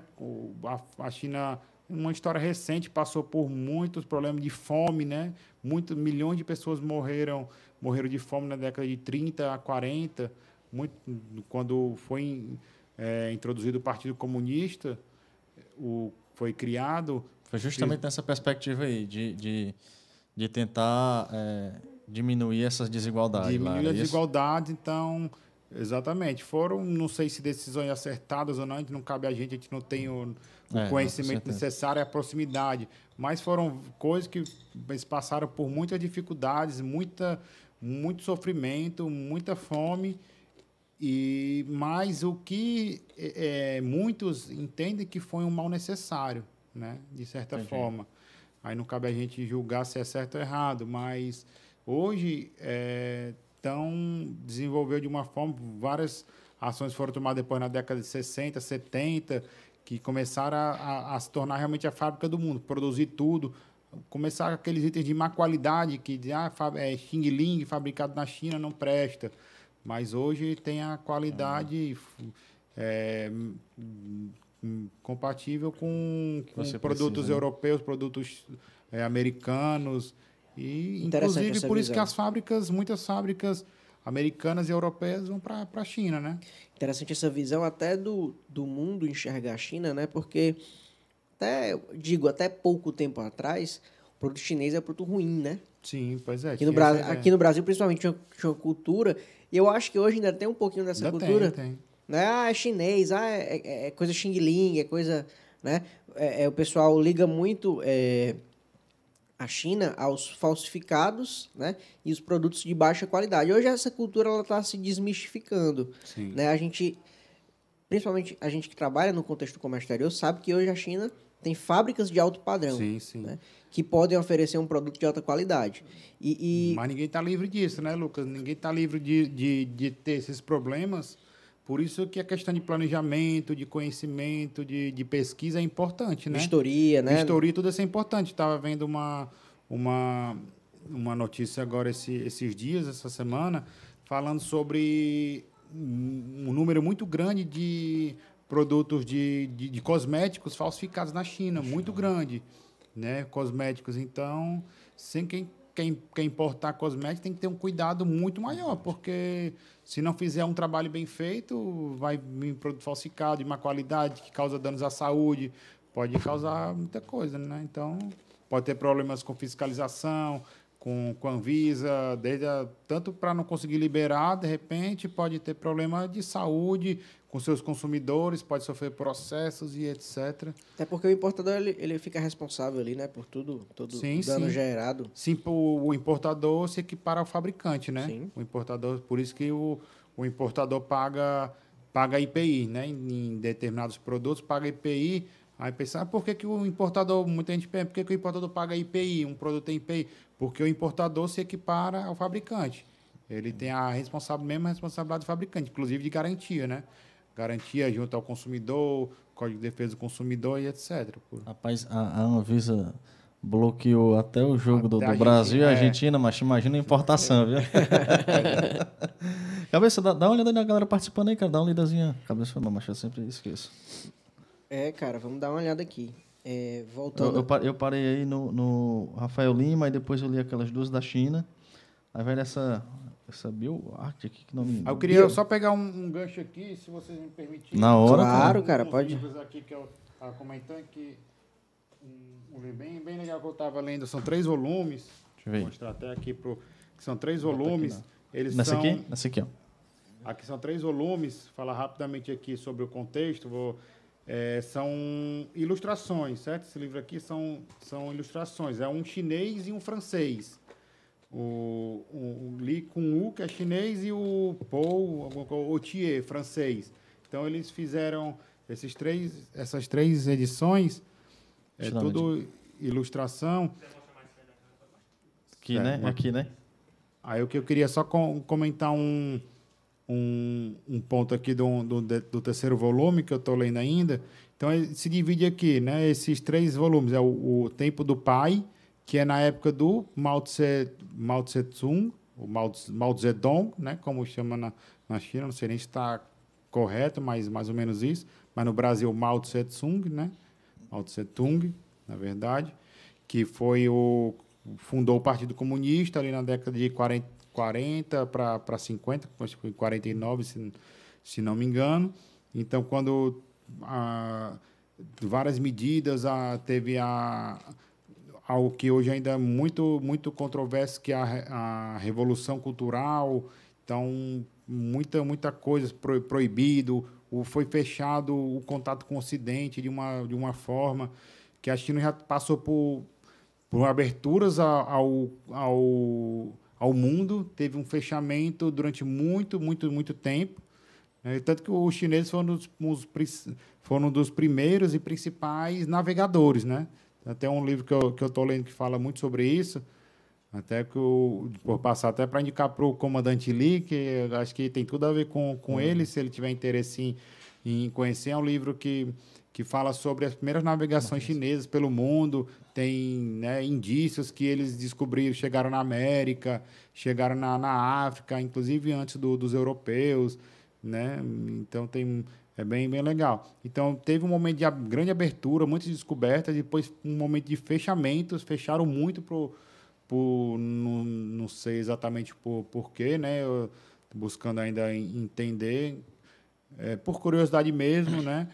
Mas esse, teve um momento de fechamento muito grande e depois veio, começou a ter essa abertura já mais recentemente, na década de 70 para 80, que começou a abertura. E hoje é totalmente é, aberto. Né? Por isso que é muito, hoje é muito fácil ir para a China. Há 20 anos, há 30 anos, era bem mais difícil, mais restrito até mais caro. Hoje em dia não, não é. Hoje, para ter uma só para é, dar uma ideia, hoje para viajar para a China, vai se gastar ali com, com tudo, com hospedagem, com tudo, cerca de 4 mil dólares, né? 4 mil dólares. Há, há anos atrás, provavelmente seria bem mais caro, né? Hoje com dólar alto, claro que se É, torna um sim, investimento alto, mas se a gente pegar em dólar, é algo para quem vai fazer negócios, visitar um, um evento, uma feira, conhecer fábricas, né? E antigamente até para quem precisava é, buscar fornecedores tinha que ir para a China, não tinha muita opção. Hoje a internet aí tra aproxima, né? Facilita muito. Mas aí então, voltando aqui, tem o, o primeiro que é o, o volume fala o tempo do pai, que é o tempo do, do, do quando surgiu o Partido Comunista, que ele era venerado, né? Então o, o Mao, Mao Tse Tung era venerado até hoje ainda é por muitas pessoas. Então ninguém contestava. O que era determinado era seguido. Como é, tinha a época que eles que o que as pessoas foram trabalhavam em foram instaladas fornalhas para fundir ferro, materiais, todo, tudo, qualquer tipo de material, porque eles queriam vender para a União Soviética. E todo mundo era obrigado, incentivado, incentivado assim, não, obrigado mesmo a, a todos os seus equipamentos, tudo que tinha de ferro, de qualquer material, de queimar ali nas fornalhas, e no, nos quintais de casa mesmo, para poder derreter, para poder vender. Ele, então, foram esses momentos. No o segundo volume, que é o tempo do partido, que com, com, continua, e o terceiro é o tempo do dinheiro, que é hoje, que é o, aqui o tempo do partido, quando foi essa transição, depois quando que todo mundo é, queria entrar no partido. Era o momento que o, o, só o partido fazia sentido. Quem não era do partido não, não, não tinha nada. Não existia iniciativa privada, não era bem vista. Então, o, quem era trabalhar para o partido se dava bem, ganhava bem, relativamente bem, e que não existia iniciativa privada. Depois disso que começou, que já no terceiro volume, o tempo do, o tempo do, do dinheiro, que fala aqui que, que as pessoas começaram a, a ganhar dinheiro, trabalhar por conta própria, receber pelos seus méritos, é, montar empresas e ter essa abertura maior ainda. Então, aí, só para complementar aqui, um, um ponto que o interessante que um do, o, o, dos autores, que é o chinês, o Li Kun-u, ele fala aqui um para a gente refletir um pouquinho sobre o que ele fala. Vou localizar aqui, eu deixei marcado. Porque quando eu, às vezes eu me empolgo um pouco. Não, vai, vai. Não, cara, pode ficar à vontade. Então, eu vou, eu vou ler aqui esse, esse trecho aqui, que cabe para a gente refletir, não é nem para julgar, só para refletir. O que ele Vai. fala aqui, ó. É, tenho consciência de que os, o que penso sobre. é, só voltando aqui, ele fala assim: estou convicto de que a China precisa, antes de tudo, de ordem e estabilidade para seu desenvolvimento. A meus, olhos, a meus olhos, o resto é secundário. Tenho consciência de que o que penso sobre isso pode chocar, principalmente no Ocidente, onde o discurso dominante é fundamentalmente diferente. Não se trata de um simples endosso meu ao discurso oficial. Não trata-se de um sentimento profundamente arraigado em mim e que acho que muitos chineses partilham, um sentimento forjado desde o ensino fundamental, quando aprendíamos que nossos pais, que desculpa, que nosso país sofreu muitas dificuldades e humilhações ao longo do século XX, invasões, pilhagens, tratados considerados desiguais, divisões internas, combates entre os senhores da guerra, sentimento que se tornou mais forte com o decorrer dos anos, à medida que eu mesmo vivia a história. A, a revolução cultural, de que me lembro tão claramente, a oposição entre as correntes, as lutas, as carências de água, comida, eletricidade, as fomes, todos os compatriotas que ano após ano deixaram o país. Aqueles que conhecem ou que compreendem o infortúnio por que passamos podem compreender também minha aspiração profunda à estabilidade e à ordem das quais espero nosso renascimento e nosso desenvolvimento. Posto isso, cada um tem sua opinião. Alguns poderiam objetar que os direitos humanos, entre aspas, aqui, como, são mais importantes que a necessidade de desenvolvimento. Eu gostaria de deixar esse debate para as próximas gerações, que não conhecerão os tormentos indescritíveis ao qual estivemos submetidos por tanto tempo. Então, né, ele Isso no contexto do comunismo, ele, defendendo o comunismo é isso? O- Na verdade, o que eu ent- eu entendi que ele, é, ele, o que ele, o que eu acredito que precisa de ordem e desenvolvimento e sem lev sem levar em conta isso, né? Ele deixa para as próximas gerações que não vão sofrer com o que ele sofreu.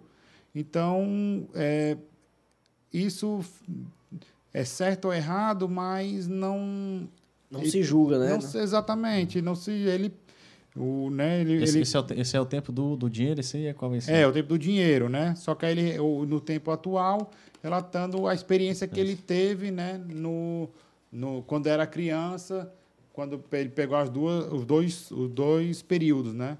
Desde o do tempo do da funda, antes da fundação do partido e depois do desenvolvimento do, do Partido Comunista. Fazendo um link aqui interessante, né? A gente vê como a cultura chinesa, ele fala muito questão de, pelo menos assim, né? O que eu entendi, ele fala muito de estabilidade, né? A estabilidade é, é porque no passado eles tiveram exatamente uma instabilidade de sofrimento, né? Guerras, invasões, né? E, assim, eu posso estar tendo um pensamento errado, mas aqui é uma conversa que a gente troca uma ideia Fica e, com vergonha não, fale. Pode falar errado, não tem problema não. e fala o que a gente pensa.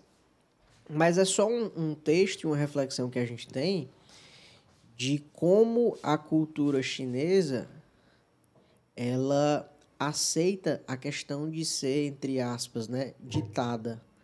O chinês gosta muito de dinheiro, mas tem ali um, um- um- como é que eu posso dizer, um excesso de poder por parte do governo, aonde ele controla a, massa ali, Sim. né? Né, o, comunismo ali. Mas é algo, algo até normal, né? É algo que eles se acostumaram, Para ele, né? sim, né? É, exatamente. é- é- Eu acredito que pode, po- possa ser até um discurso de, de como o governo ele apadrinha, ele protege ali e vai evitar exatamente esses momentos difíceis. E as pessoas acabam, por temer isso, baixando a cabeça. Sim. Um dos, só complementando aí. Eu perguntei se era a- ao tempo do dinheiro aí, porque lendo aquele livro lá, né? Eu tô lendo o livro do nome é Alibaba, o Gigante do Comércio. Certo. Salvo engano, eu sou péssimo de data, mas em 2000, quando ele estava ali é, no projeto do, do, do Alibaba, né? O, só era permitida a questão de investimento por parte de banco. Então, Explica o Alibaba aí pro pessoal. ele não explicou, mas é o site do, do, do Alibaba. Só lembrando, né? Vamos dar uma lembrada calma, aqui. Cara, tem calma, cara. Aí. ele fica, ele fica, ele fica, fica nervoso aqui, Nervosão, cara. Aí, aí sim, o, o Alibaba ele só conseguiu eh, se sobressair disso quando o governo liberou para que investidores externos conseguissem participar ali, ali da China, né? Então, com, com relação ao controle, isso aí vai, vai, eu fiquei, achei interessante aí essa, essa parte aí do, do, do texto aí que tu, que tu deu uma lida. É, pois é. Agora tem. Aconteceu isso nesse sentido, mas no, no segmento de educação, por exemplo, aconteceu algo inverso. Que existia a iniciativa privada e agora foi proibido o investimento privado na educação. Então eles tomaram, estão tomando só para o controle público, os investimentos somente públicos no, na educação. Então quem empreendia na educação teve que tem que entregar para o governo. Isso hoje no século XXI, né? Então a gente pode ver isso é um absurdo, mas e É cultural, né? É exatamente. Então hum, é, não, não cabe, a gente não, não tem como a gente saber ao certo, né? Julgar também, É, né? nem julgar. A princípio de olha que isso é um absurdo, é errado, mas Mas é cultural. Joga, joga aí, a galera tá participando. Vou dar né? uma, uma passada aqui na- no pessoal. A gente tinha parado aqui exatamente na pergunta do Rafael, né? A gente tem, tá aqui com a gente a Biohack Art, a Janete Dias, anfitrião da, da casa aqui com a gente. Giga Outlet, deu boa noite. Giovana Cavalcante. Chega Outlet, conhece assim? Conheço, é do, do meu irmão. Eita, Gigante é pra- do, do meu irmão. Trabalho com vários produtos também importados, trabalho com dropshipping, trabalho com também desenvolve bastante coisa Dropship, o cara trabalha. Agora você pode dizer que o nome é trabalho, viu? Porque dropship, É. irmão, é.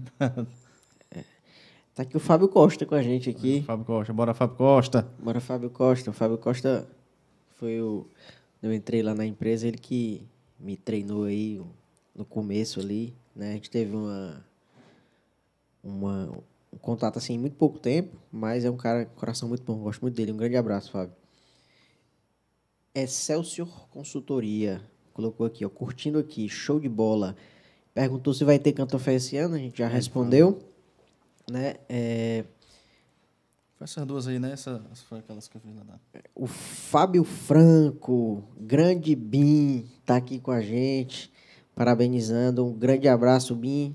E, e o do Bin a gente vai convidar ele aqui, viu? Fazer aqui uma, Uma resenha aqui. uma resenha, comprar aqui quantas caixas de cerveja aqui para O poder. do, o do Bim aqui tem que ser um caminhão de Heineken aqui pra ver se a gente consegue.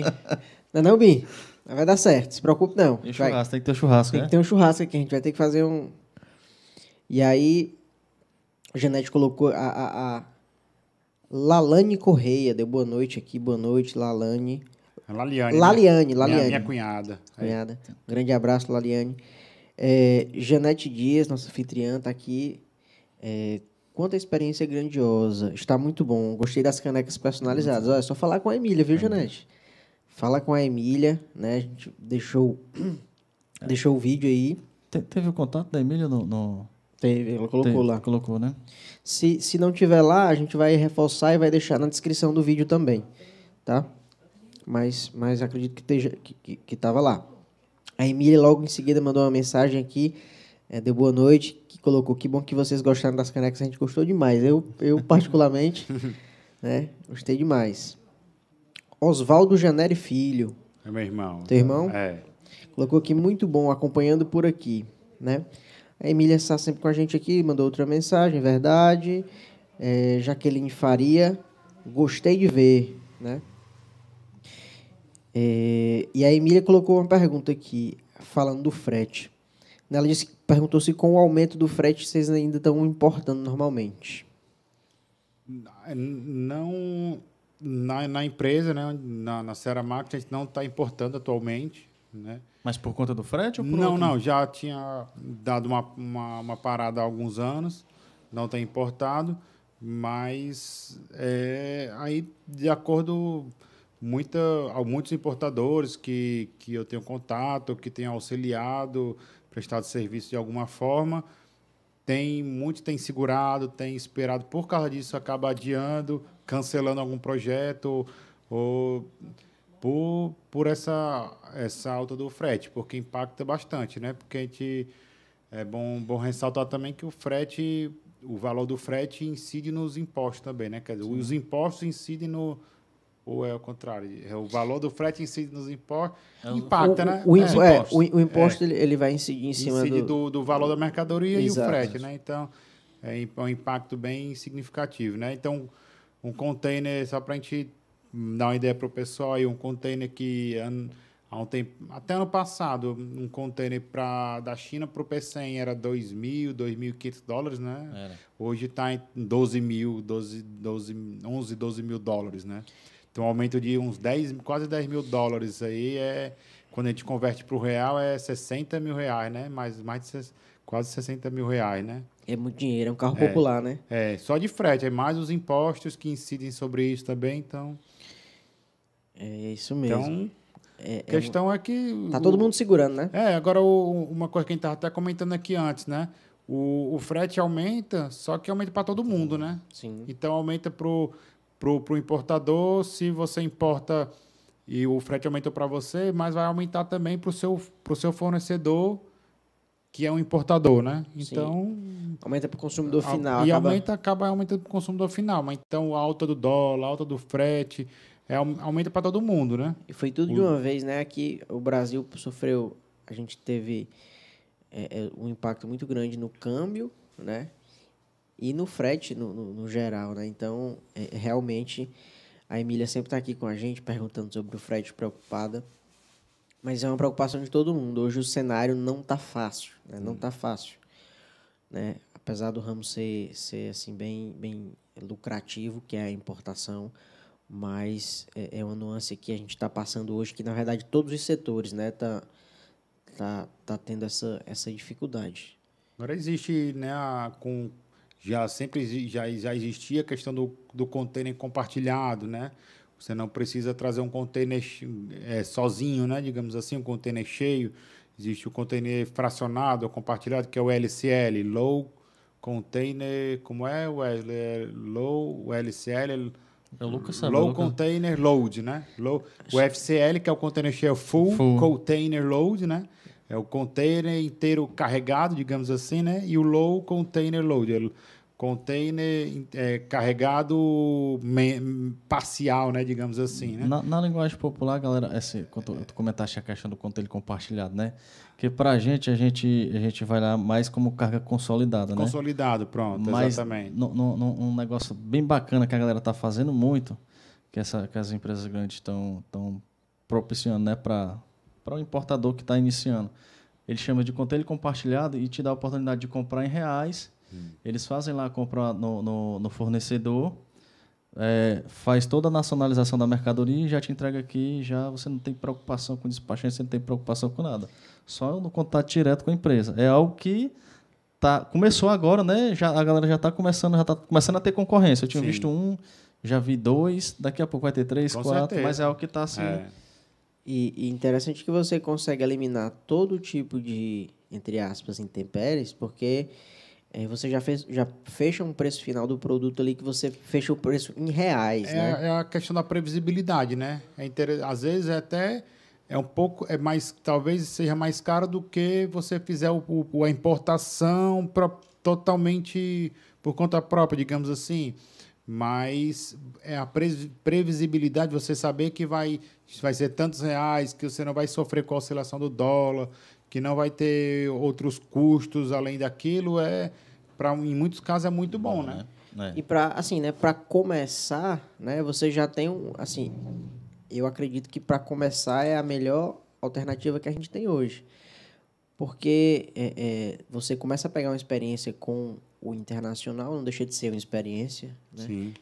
E aí isso pode progredir, né? Você começa comprando assim, depois já busca um fornecedor próprio, depois você já vai fechar um frete, e aí é, é, tentando é, aumentar a lucratividade. Mas é- já é um começo ali com o mercado internacional, né? Tendo acesso ao produto, é bem, bem interessante. A questão é que cada caso é um caso, né? Tudo Todo- depende do dinheiro também, né? Também, depende de muitos fatores, mas cada caso a gente não, não, não dá para dizer. Quanto é que quanto custa para trazer, para importar um, esse- essa caneca aqui? Então, vai variar muito, depende do- da quantidade, depende do se vai ser. Então, a partir da quantidade, você vai analisar se vai, vai ser uma importação marítima, um container cheio, um container consolidado, se vai ser importação aérea.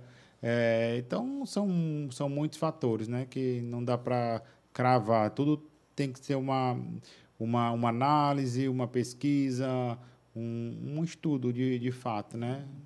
Show, show de bola, cabeça. Queria finalizar com alguma coisa? Quer, quer dar uma passada mais aí nos patrocinadores para você deixar aquela pergunta chave aí no, no final? Ou teria algo mais para colocar? Sabe que eu queria falar só uma, uma- um, um ponto sobre a questão com relacionamento com, Ah. com chineses, né? Um ponto assim que, que é importante a gente comentar, que hoje qualquer pessoa tem, um- tem um acesso a, aos chineses, aos fabricantes, a- é, através do na internet, Alibaba, mesmo AliExpress, é, é, muito fácil.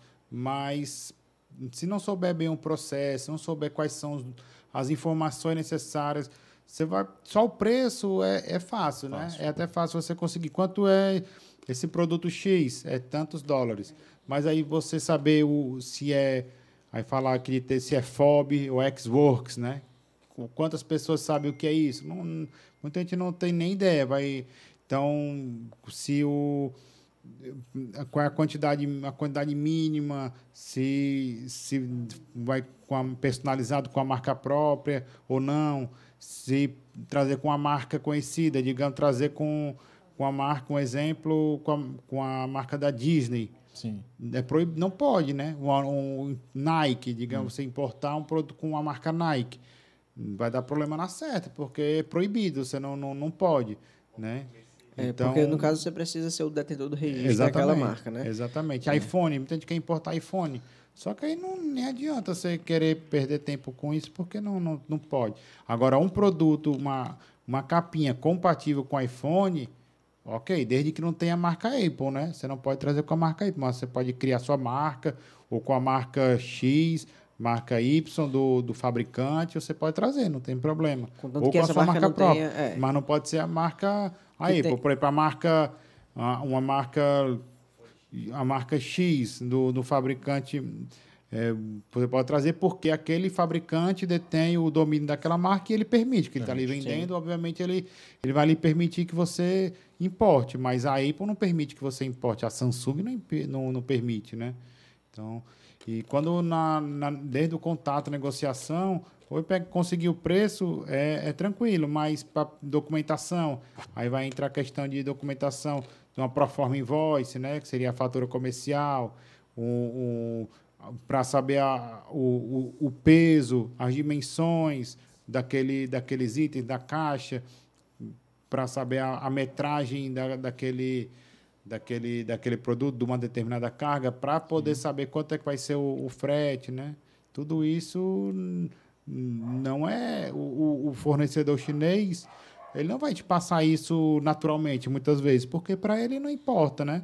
Até o, a classificação fiscal, né? Quem estava falando antes do NCM, que vem do, H, do sistema harmonizado, que é o HS Code, né? Que internacionalmente HS Code, o sistema harmonizado. Então, a partir disso, no Brasil, eh, utiliza o NCM, né? Utiliza como base o- esse, esse, esse número, essa numeração e usa o NCM. Só que também ele não, ele até sabe muitas vezes o HS Code, Isso. mas nem sempre aquele é o correto, no, é o que se deve utilizar no Brasil, né? Tem que analisar, pesquisar, tem ferramentas específicas para isso e conhecimento para poder, tem que ter o conhecimento e a experiência para saber, para analisar, né? Questão do tratamento administrativo, Pois se é, tem Anvisa, se tem se metro, tem metro, né? Anvisa, né? Se, se você vai precisar ter o controle, se tem o controle da Anatel. ima- imagina ali, uma né, mercadoria chegar um, você com- comprar um comprar pagou digamos lá 50 mil dólares uma mercadoria o pago, contratou o frete o, o frete tá, a mercadoria está viajando está chegando aqui e precisava de uma licença de importação precisa de uma anuência homologação do Inmetro ou da Anvisa ou algo do, do tipo e aí aí a mercadoria você não, não consegue liberar aí não tem tempo se até consegue providenciar todo o trâmite, mas depois que a mercadoria está aqui, tá, vai pagar armazenagem, Demurge. aí demurge e várias outras coisas. Imagine só o, a dor de cabeça e o prejuízo, né? É, interessante. Isso porque não tem um planejamento, uma, uma previsibilidade, não tem uma, um planejamento mesmo, né? Um estudo prévio. Mas é isso mesmo, cara, é isso mesmo. Vai que nem outro, né? O e aí, aí fica o perdimento, né? Que a Receita Zona vai lá, toma, É. pra, pra deixar isso. É. Porque não estudou antes, porque não, não Não fez o planejamento ali, né? E, e para a gente ir encerrando aqui, o Newton fez uma. Newton Gomes está aqui com a gente, fez uma pergunta. Em, em média, quantos dias para chegar a mercadoria vindo da China? Newton, é hoje, é, basicamente está tá variando entre 60 e 75 dias, né? Isso Você está mais esticado agora, né? É. Porque tá...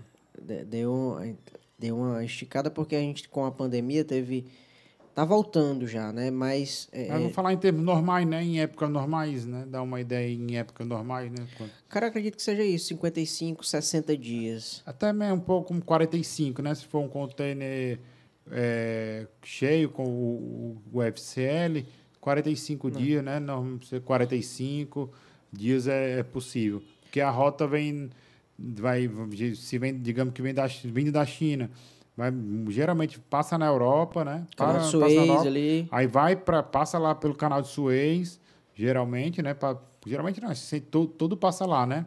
Passa lá, vai para chega em Santos ou no Rio de Janeiro ou em outro local aqui no Brasil, geralmente em Santos, tem um, um transbordo, né? Fica ali uns 10 dias parado em Santos, aí vai muda de vai para um navio menor para vir para o P100. E em alguns casos tava limitação até de rota para o P100, tá, vai indo para Suape, em Pernambuco, para depois vir para cá. É, essa É, quando, é- faz o transbordo aí, quando, geralmente ele dá, dá, dá os, eu entendi, os 45 dias. 45 É, porque dias. quando ele vai lá, vai pra suar, porque ele chega lá bem, uma quantidade bem menor de dias, aí você vem pra cá ou por cabotagem, né? Uhum. Ou faz o transbordo. Aí realmente, realmente consegue atender esse, esse prazo aí de Mas 45 normalmente dias. é, Mas né? antes, 45 né? dias. Antes. Agora, Antes. É, agora, se for o container compartilhado, consolidado, aí é uns 60 dias, né? 60, 70 dias. Ele é um pouco mais demorado, né? E assim, a gente fala muito, eh, fala aqui de média, mas também a gente fala aqui que depende muito do serviço, né? É. Você contrata um serviço e aí vai, vai ser informado ali aquela rota, né? E alguns serviços são um pouco mais rápidos e os outros mais longos. Mas só. E o, se- e o aéreo ali, né? 7 a 10 dias, né? 7 dias, É, 6 dias, é 7 voado. dias. 10 dez- dias, é. é. E, e se não perder o booking, né? Porque faz. As- Normalmente o que eu, que eu já fiz faz Lisboa e vem Lisboa para cá, o serviço da TAP, né? Se a TAP embarcar direitinho, né? Aí chega nisso aí. Mas às vezes a gente sabe que o serviço falha. Mas é, respondendo bem de maneira Essa direta. quebra-mola no ar, mas que vai É, quebra-mola, né? Vou comer um pedaço de pizza, tu acredita, mas o, o, o, o- respondendo bem diretamente ao Newton, é mais ou menos isso, Newton. Hoje, hoje, né, é 60 a 75 dias, né? infelizmente. Infelizmente, Por isso né? que, mais uma vez, né, a questão do planejamento, né? Porque se você está precisando daquele produto urgente, seja para re, para revender um produto que você vende na sua loja, digamos, ou no e-commerce, ou é um produto para que você precisa para uma produção. E você está precisando para isso para para final do para começo de outubro não adianta você não vai receber aquilo né? Para então você tinha que ter planejado você precisa para o ano novo né? Um produto de, de, de final de ano de Natal, desculpa, né? de Natal você precisa do produto de Natal já era para estar tá embarcado agora não e ainda mais nessa situação hoje não, não vai chegar a tempo né não vai chegar a tempo muito difícil pode até ser que chegue, mas a possibilidade adianta chegar um enfeite de Natal produto um brinquedo ou um produto de Natal chegar para vender no Natal chegar em janeiro o que que adianta né ficar pro outro ano né É isso aí. Pois, tem mais alguma coisa a acrescentar aí, cara? Cara, que pizza boa, viu, macho? Eu começou, tô no terceiro já. Não era só um, cara. Tu disse que tava de dieta uma, aí. uma Só dúzia, uma, uma dúzia. tu não entendeu? cara. É uma dúzia. Não, hoje a gente, a gente fica se policiando, né? Eu passei o dia comendo certinho e tal. Eu pedi ele, mas leva um Red Bull, que eu tô com sono, não. Aí ele não trouxe, né? Porque ele sabe que eu tô de dieta. Mas aí quando chegou a pizza aí não, não deu certo, não. Aí furou a bicha no final do dia aqui. Foi, mas era certo, cara. Vai Era dar certo. E é, é, enquanto o Wesley fura a dieta aí, eu queria agradecer o Renato aqui, né, a presença e dizer que foi um prazer conversar contigo, né? Essa conversa descontraída, foi um prazer ter você aqui compartilhando um pouco, um pouco do seu conhecimento da, da China, da China do Comex em geral, né? E pedir pro pessoal se inscrever no nosso canal no YouTube, né? Vou, vou até olhar aqui Tá agora. aumentando, né? Eu não... Até olhar aqui agora em tempo real quantos Tá seguidores. tá. Estamos com 94 seguidores, né? Vamos pedir o auxílio da galera aí, se todo mundo se inscrever pra gente bater 100, né? Pra gente chegar a esse número aí, que devagarinho a gente vai crescendo. Se inscrever também lá no, no se inscrever não, seguir lá o nosso canal no YouTube, né? O, o Instagram. Eita, eita, que agora eu, eu confundi, foi tudo. É, é o sono, porque hoje foi, foi puxado. Mas vamos lá. Fico nervoso, não. Fico nervoso não, né? É seguir lá no Instagram, se inscrever no, no canal no YouTube, para não perder né, os próximos episódios. A gente vai sempre estar post, sempre tá postando lá, vai estar disponível também essa conversa do Renato, né, lá no Spotify, né? E amanhã mesmo, de manhã, a gente já vai anunciar o próximo convidado, né? Convid- Convidada, né? Convidada, né? Já, já A deu primeira- spoiler? É, é a primeira, é, é a primeira, é uma menina, né? A É, primeira vez, né? A primeira vez, a primeira convidada mulher. Já tá lá, né? Já tá no. Já, já tá aqui. YouTube, já tá aqui. tem. Não vou, não vou dar o spoiler, nem, não. nem teve spoiler, já botou já. É, já botei aqui, tá né? é só já, já tá programada a live aqui. Mas, galera, é basicamente isso, né? Agradecer quem ficou até o final aqui. Dizer que quem chegou depois vai estar disponível lá no, no YouTube para você ver na íntegra logo após a gente finalizar a live. E é isso. Você quer falar mais alguma coisa, cara? Cara faz, faz aquela perguntinha final pra ele deixar aí uma orientação pra galera, um conselho, o que, que ele acha aí do. Eu gosto sempre de finalizar aqui com uma pergunta que, na verdade, é para você deixar uma mensagem para a galera que está começando aí no comércio exterior, né? Que você começou a estudar, né?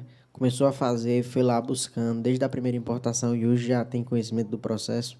Qual é a dica que você dá para o cara que está começando, chegando agora, que caiu de paraquedas no Comex ou que está querendo pular nesse mundo, né? Para ele, a dica que você dá para ele começar e para ele seguir aí nos planos dele.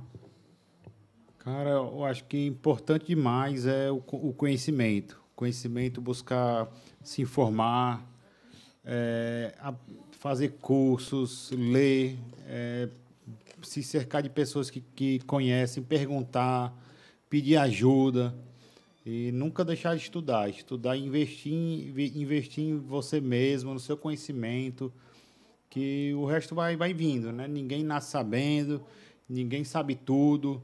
A gente aqui não, não sabe sabe pouco. Eu sei pouco do, do, do que eu gostaria, mas eu estou sempre buscando aprender um pouco mais, me desenvolver. É, a gente teve um já tinha eu tinha já tido um contato recentemente com há um tempo atrás com com Wesley numa numa numa palestra que eu fiz na na, na Unicris falando sobre né, o nome era negócio da China né falando sobre essa experiência um pouco disso. E a gente fez um curso online recentemente né aí teve esse novo o novo contato.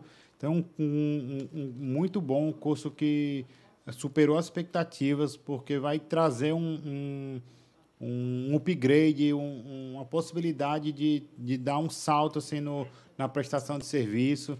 Então, e o, o, o investimento que a gente pode fazer, em, fazer na gente mesmo hum, se paga facilmente, né? Se faz, só o conhecimento já vale, ainda mais se você conseguir aplicar aquilo, conseguir ter um retorno com você na prestação de serviço, seja aprendendo a fazer algo diferente. Então, é, eu acho que o, o principal é, é, isso. É, o do conselho que eu daria é nunca deixar de investir dentro do, da possibilidade do, do que puder. Hoje tem muito material gratuito na internet, né?